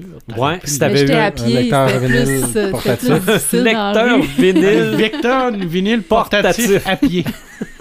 Ça se tient comme les, les boîtes de vendeuses de cigarettes dans le temps, là. Ah Fait, oui. Fait que c'est ça, j'a- j'avais des bonnes attentes envers ce film-là, puis ils ont été entièrement comblés. Mhm. Je suis super contente de l'avoir vu au cinéma parce que justement avec le, le son puis tout là ça ça ça m'a donné des frissons. Euh, je trouve que l'acteur, je sais pas si c'est lui qui chante les chansons, j'ai pas vérifié, mais le- les, les chansons sont, sont chantées avec un petit punch de plus. Puis au niveau de la musique aussi, il y a un petit Mhm. punch de plus que ce que les Beatles faisaient. Euh, fait que c'est quand même assez intéressant là, ça, ça nous embarque encore plus. Puis... Fait que, fait que c'est ça mon, mon ça m'allume cette semaine. OK, pas de samétain. Non, pas- ben, il y, a- il y a eu des samétins, mais moi, les samétins, euh, ça, vient puis ça repart, puis euh, ça- ça, ça reste pas. On met ça, C'est éphémère. on met ça en dessous du tapis, puis c'est réglé. Toi, André, as-tu des samalumes? Ouais, j'ai un Ça m'allume. Ouais. Aujourd'hui, Mind Hunter saison 2 sur Netflix. Eh oui. Mhm. Ça, là, j'ai dévoré la saison 1, puis j'ai extrêmement. C'est ce que je vais faire euh, tantôt, là. Ah, moi aussi, je commence à Faut que je Non, mette Casa pas Papel de de côté, mais euh, je commence l'épisode 1. J'ai, j'ai, j'ai tellement aimé cette série-là. là. Euh, c'est une petite anecdote là, sur Xbox quand tu écoutes des, du Netflix. Puis tu fais, mettons, 5 heures d'affilée. Il y a- Il y, a des succès que tu débloques. Il dit que tu as fait 5 Ah oui, Ah ouais? J'ai, ouais, j'ai débloqué mon premier 5 heures euh, sur Mindhunter quand je me suis clenché ça une, une soirée de 7 heures à 1 heure du matin. là. L'acteur qui joue Kepler, là, il est extraordinaire. Il est pareil. Il est pareil. Ah ouais, c'est impressionnant. Mais là, dans la saison 2, ce qui est Manson, Manson qui va, qui va Mhm. apparaître. Il a, Il- il a l'air pareil, il me semble, ce que j'ai vu, là. Ouais. Euh, il était peurant. Tu sais, c'est ce que je- moi, j'ai adoré cette, cette série-là. Le côté un peu. euh, tu sais, les, les- les agents du FBI qui vont un peu essayer de cerner les psychologies des, des, des, des, des meurtriers en série, puis qui n'étaient pas dans à l'époque encore euh, euh, désignés. Les serial killers n'existaient pas encore. Fait eux, Ah, c'est eux autres qui ont, qui ont, comme, qui ont vraiment- comme inventé le terme, mais inventé le terme tout en découvrant un peu comment que ces gens-là Fonctionnent. fon- fonctionnaient dans leur tête, puis servent de ces éléments-là pour résoudre des enquêtes euh, qui, qui, euh, au moment même. Puis ça, j'ai- j'ai j'ai adoré ça. Le saison 2, c'est à voir comment, comment que ça va défiler, puis... euh, C'est deux personnes réelles, là. Je veux dire, ces personnes Mhm. qui ont existé, Ouais. qui ont vraiment Ouais, fait puis ça. Manson, j'ai écouté la, la série ben, Dark Tourism qui était sur Netflix aussi. là. Euh, c'est un- des gens qui vont faire du tourisme puis qui c'est hors du commun un peu les activités qu'ils vont entreprendre. là. Mais euh, aux États-Unis, il y a des endroits où tu peux vraiment aller visiter des, euh, des, des, des gens qui tripent sur Manson. Puis qui- Ben c'est- oui. C'est comme si c'était un dieu quasiment. Là. Et puis il y a des théories du complot, des théories dans le fond qui étaient innocents. Puis c'est vraiment spécial. là. Mais ça faisait partie un peu d'une de. j'ai- ça- ça- je trouve ça quand même impressionnant qu'il y ait des gens qui, qui, qui, qui- se tenaient à jour encore dans tout cet univers-là. Puis ça date quasiment. Ça va pas faire 50 ans. là. Mais ça- cette semaine, via les médias sociaux, euh, à cause d'une blague qui a mal tourné, grosse chicane entre les fans de Ted Bundy et les fans de Charles Manson. Ah ouais, il y a, ça, il y a des Tu te, fans. rends, tu te rends compte que ces gens-là ont des fans. Ouais, c'est quoi, Wow. c'était quoi la... la, la... Je, je- aucune. Je, ben, je sais pas c'est pourquoi ils chicanaient, là, le, lequel qui était le meilleur tueur en série des deux? Je- J'ai aucune idée. Ben, Aucune idée. c'était de bonne, tu sais. Probablement, mais. Peut-être plus beau. Ben, ben, moi, je, je me rappelle, tu, tu- tu dis ça euh, juste à part, là, je me rappelle de, de la tuerie à Dawson. Mhm. Je parlais de ça avec une fille à un moment donné, puis euh, elle m'a comme nommé le nom du gars tout de suite, mais tu sais, comme avec de l'admiration, là. Tu sais, comme. Ah, ouais! Tu sais, Ouais, euh, mais- c'était euh, Tom Vergil, euh, je me rappelle plus. Ouais, Mais ouais, ouais, Kim Vergil. Kim Vergil, euh, tu sais, puis comme toute comme contente de me le dire, tu sais, puis j'étais comme. T'as-tu lu avec le Mm. trench coat, ça? Ouais. Parce que Sébastien, Montréal, ouais, ouais. Sé- Gothique, Sébastien Boucher me dit, me dit de, de- de la, de la boutique. À l'époque, il y avait la boutique, puis il me disait que, que- que le lendemain, il y avait des gens qui, voulaient, qui, ven- qui venaient le voir pour, pour, se, pour se commander des trench coats. Oh boy. Ouais. Ouais, c'est même l'époque de Bowling for ouais, Columbine. puis ils ont retourné un grand coup de pied dans le derrière, là, sans vouloir Mhm. dire euh, Tu fous, toi, les... on dit niaiseux. C'était clairement là, euh, relié à ça. Ah, ouais. C'est pas la matrice? Ah, c'était peut-être ça. C'était peut-être la matrice dans le fond, là. La matrice 5, Hein? un 4. Le 4. Quatre, On commence par le 4. Quatre. Mais, non, mais euh, si on met Animatrix comme étant peut-être. On, par- on- quatre, ça, on parlait de, de, de, de, de mass shooting. Mon, mon, mon samétain, ça, ça date quand même de la semaine passée. là. Ouais. Mais c'est Walmart qui, tu sais, qui retire tous les jeux ou les images violentes de leur tablette. Mais il laisse les fusils là. Mais laisse les fusils en- encore là. Oh, Je ça-. Puis en Oh. même temps, ben, je peux comprendre qu'une compagnie comme ça veut essayer de faire un, un, move pour montrer qu'ils sont qu'ils sympathisent avec ces, ces, ces, ces tragédies-là. Mais en bout de ligne, c'est d'accuser, tu sais, donner la faute sur les jeux vidéo. Ouais. Il n'y a rien qui a dit Ah oui, mais c'est gens- les jeux vidéo qui nous rendent violents. Voyons donc. c'est Pas le heavy metal? Aussi. Ouais, oui, un, ouais, un non, beau non. mix. Hey, mais en, pas en les cas, je trouve Et le les message- cassettes VHS de Face à la mort que tu regardais dans ton auto. C'est extrêmement hypocrite comme, comme, comme industrie. Veut pas peut-être qu'ils savent Oui. eux autres aussi qu'ils sont en train de perdre une part du marché, du physique. Mm. Fait qu'ils s'en foutent un peu, qu'ils vendent peut-être pas autant de copies de Call of Duty qu'avant. Puis Walmart, Mais- en même temps, je veux dire, ils ont fait de quoi pour le public, ils ont fait de quoi pour atténuer les, les Ouais. fureurs, j'imagine. Mais qu'est-ce que tu veux qu'ils fassent sinon? Je veux dire, c'est pas eux autres qui vont im- imposer aux Américains d'aller suivre des cours de port d'armes, là. Fait Non, faut que ça passe par en haut. Mais c'est clair qu'ils n'ont pas pris la bonne solution, mais ils ont essayé de faire quelque chose. Ouais. Mm. Mais c'est- s'il avait rien fait, il se serait fait. C'est ça qui arrive, c'est ça qui arrive. Là, ils ont fait de quoi? Ils Ouais, je pense qu'ils essaient de faire quelque chose, mais en même Ouais. temps, c'est que tu viens Ils vraiment dire mal. que c'est de la faute des jeux vidéo. Ouais. Je pas, je peux comprendre. Il y a des, Call of Duty a déjà été très très loin là, dans son Modern Warfare 2 où c'est qu'il y avait un épisode dans le jeu où c'est que tu jouais le rôle du terroriste qui rentrait dans un aéroport puis tu tirais sur des civils. Puis c'était ça pendant 10 minutes de temps. Tu faisais que tirer sur des gens qui couraient. À un moment donné, je trouve ça un peu psycho. Je, je trouve ça tiré par les cheveux un peu. Là, mais Mhm. tu sais, il veut pas. Il y a une éducation derrière ça, mais euh, Walmart ce move-là, je l'ai trouvé un peu Ouais, cheap shot. Puis, Ouais. euh, je veux pas, c'est. On parlait tantôt de tuerie, là, c'est comme le, le documentaire Bowling for Columbine, où c'est quand il retourne avec un des, une des victimes de Columbine, tu sais, au Walmart. puis il veut faire rembourser les balles qu'il y a dans, dans lui. Là, tu sais. il y a encore des, des morceaux de balles qui sont pris dans son corps, puis il arrive au comptoir de là-bas, puis il dit on, on fait un retour, on vient retourner les balles que vous vendez qui tuent du monde. tu sais. C'est un peu mieux ça. C'est C'était qui qui avait fait ce film-là? C'était-tu C'est, euh, Michael Moore. Moore? C'est Michael Ah, Moore. ouais, Michael lui, lui, Moore, c'est son ouais. genre. Ouais. Tu sais, puis c'était assez flyé. Je veux pas, il y a une grosse éducation derrière ça, mais les États-Unis, euh, Mhm. je je veux pas rentrer là-dedans, là, mais. Mais je suis, suis d'accord avec toi. La, la- la- de, de tirer sur les jeux vidéo, excusez le- l'expression, là, euh, c'est- poche. facile. Ouais. C'est Les, facile. les- les- sont tellement drôles les memes sur internet en ce moment qui font Oui, oui, le oui. taux, oui. genre t'as la personne qui accuse les jeux vidéo sont violents puis t'as toujours le chat Le petit chat, le ouais. petit chat qui fait comme ouais ben moi j'ai enlevé l'échelle dans ma piscine dans les Sims pendant que mon Sim se baignait tu sais moi je l'ai je l'ai fait là j'ai laissé mon Sim se noyer je vais voir ce que ça allait faire mais non mais- genre je construis une maison dans Skyrim pour ma femme et mes enfants il y a un côté je veux pas au niveau du gaming là, tu peux Bah pas ouais. euh, tu peux pas accuser ou euh, Ouais. C'est ça. On met la faute sur Pong aussi là, quand on- Ouais, Pong, la première, euh, c'est la, la, la, la première apparence euh, De jeux vidéo. de, violence là, dans C'est les ça. jeux vidéo là, La Pong. en 1960. Naissance de la violence. C'est le Pong qui est montré au public. Là. C'est ça. C'est- dommage, ça a tombé sur les jeux vidéo, mais on cherche tout le temps un- une bête à abattre. Oh oui, absolument. C'est Mm. pas le- les jeux vidéo, ça va être la musique. C'est c'est pas, ça peut pas être la faute de la personne même. Il faut que ça vienne de C'est quelque part. une question parce que c'est- c'est vraiment le média le plus interactif qui se rapproche à te donner un feeling de pouvoir tirer Ouais. du gun. Mhm. Mais tu sais, on a personne à accuser la matrice. Là. Je veux dire, La matrice, Mhm. c'est- c'est c'est que ça, tirer du gun, puis faire des flips, puis tuer des agents de police. Puis, tu sais, veux pas, de, de tous les temps, il y a toujours des bons, des méchants, tu tires du gun, mais tu sais. Ah ouais. Puis je pense pas qu'ils se mettent à sortir des jeux vidéo où est-ce qu'il va y avoir un personnage qui va aller tirer sur des minorités, exemple.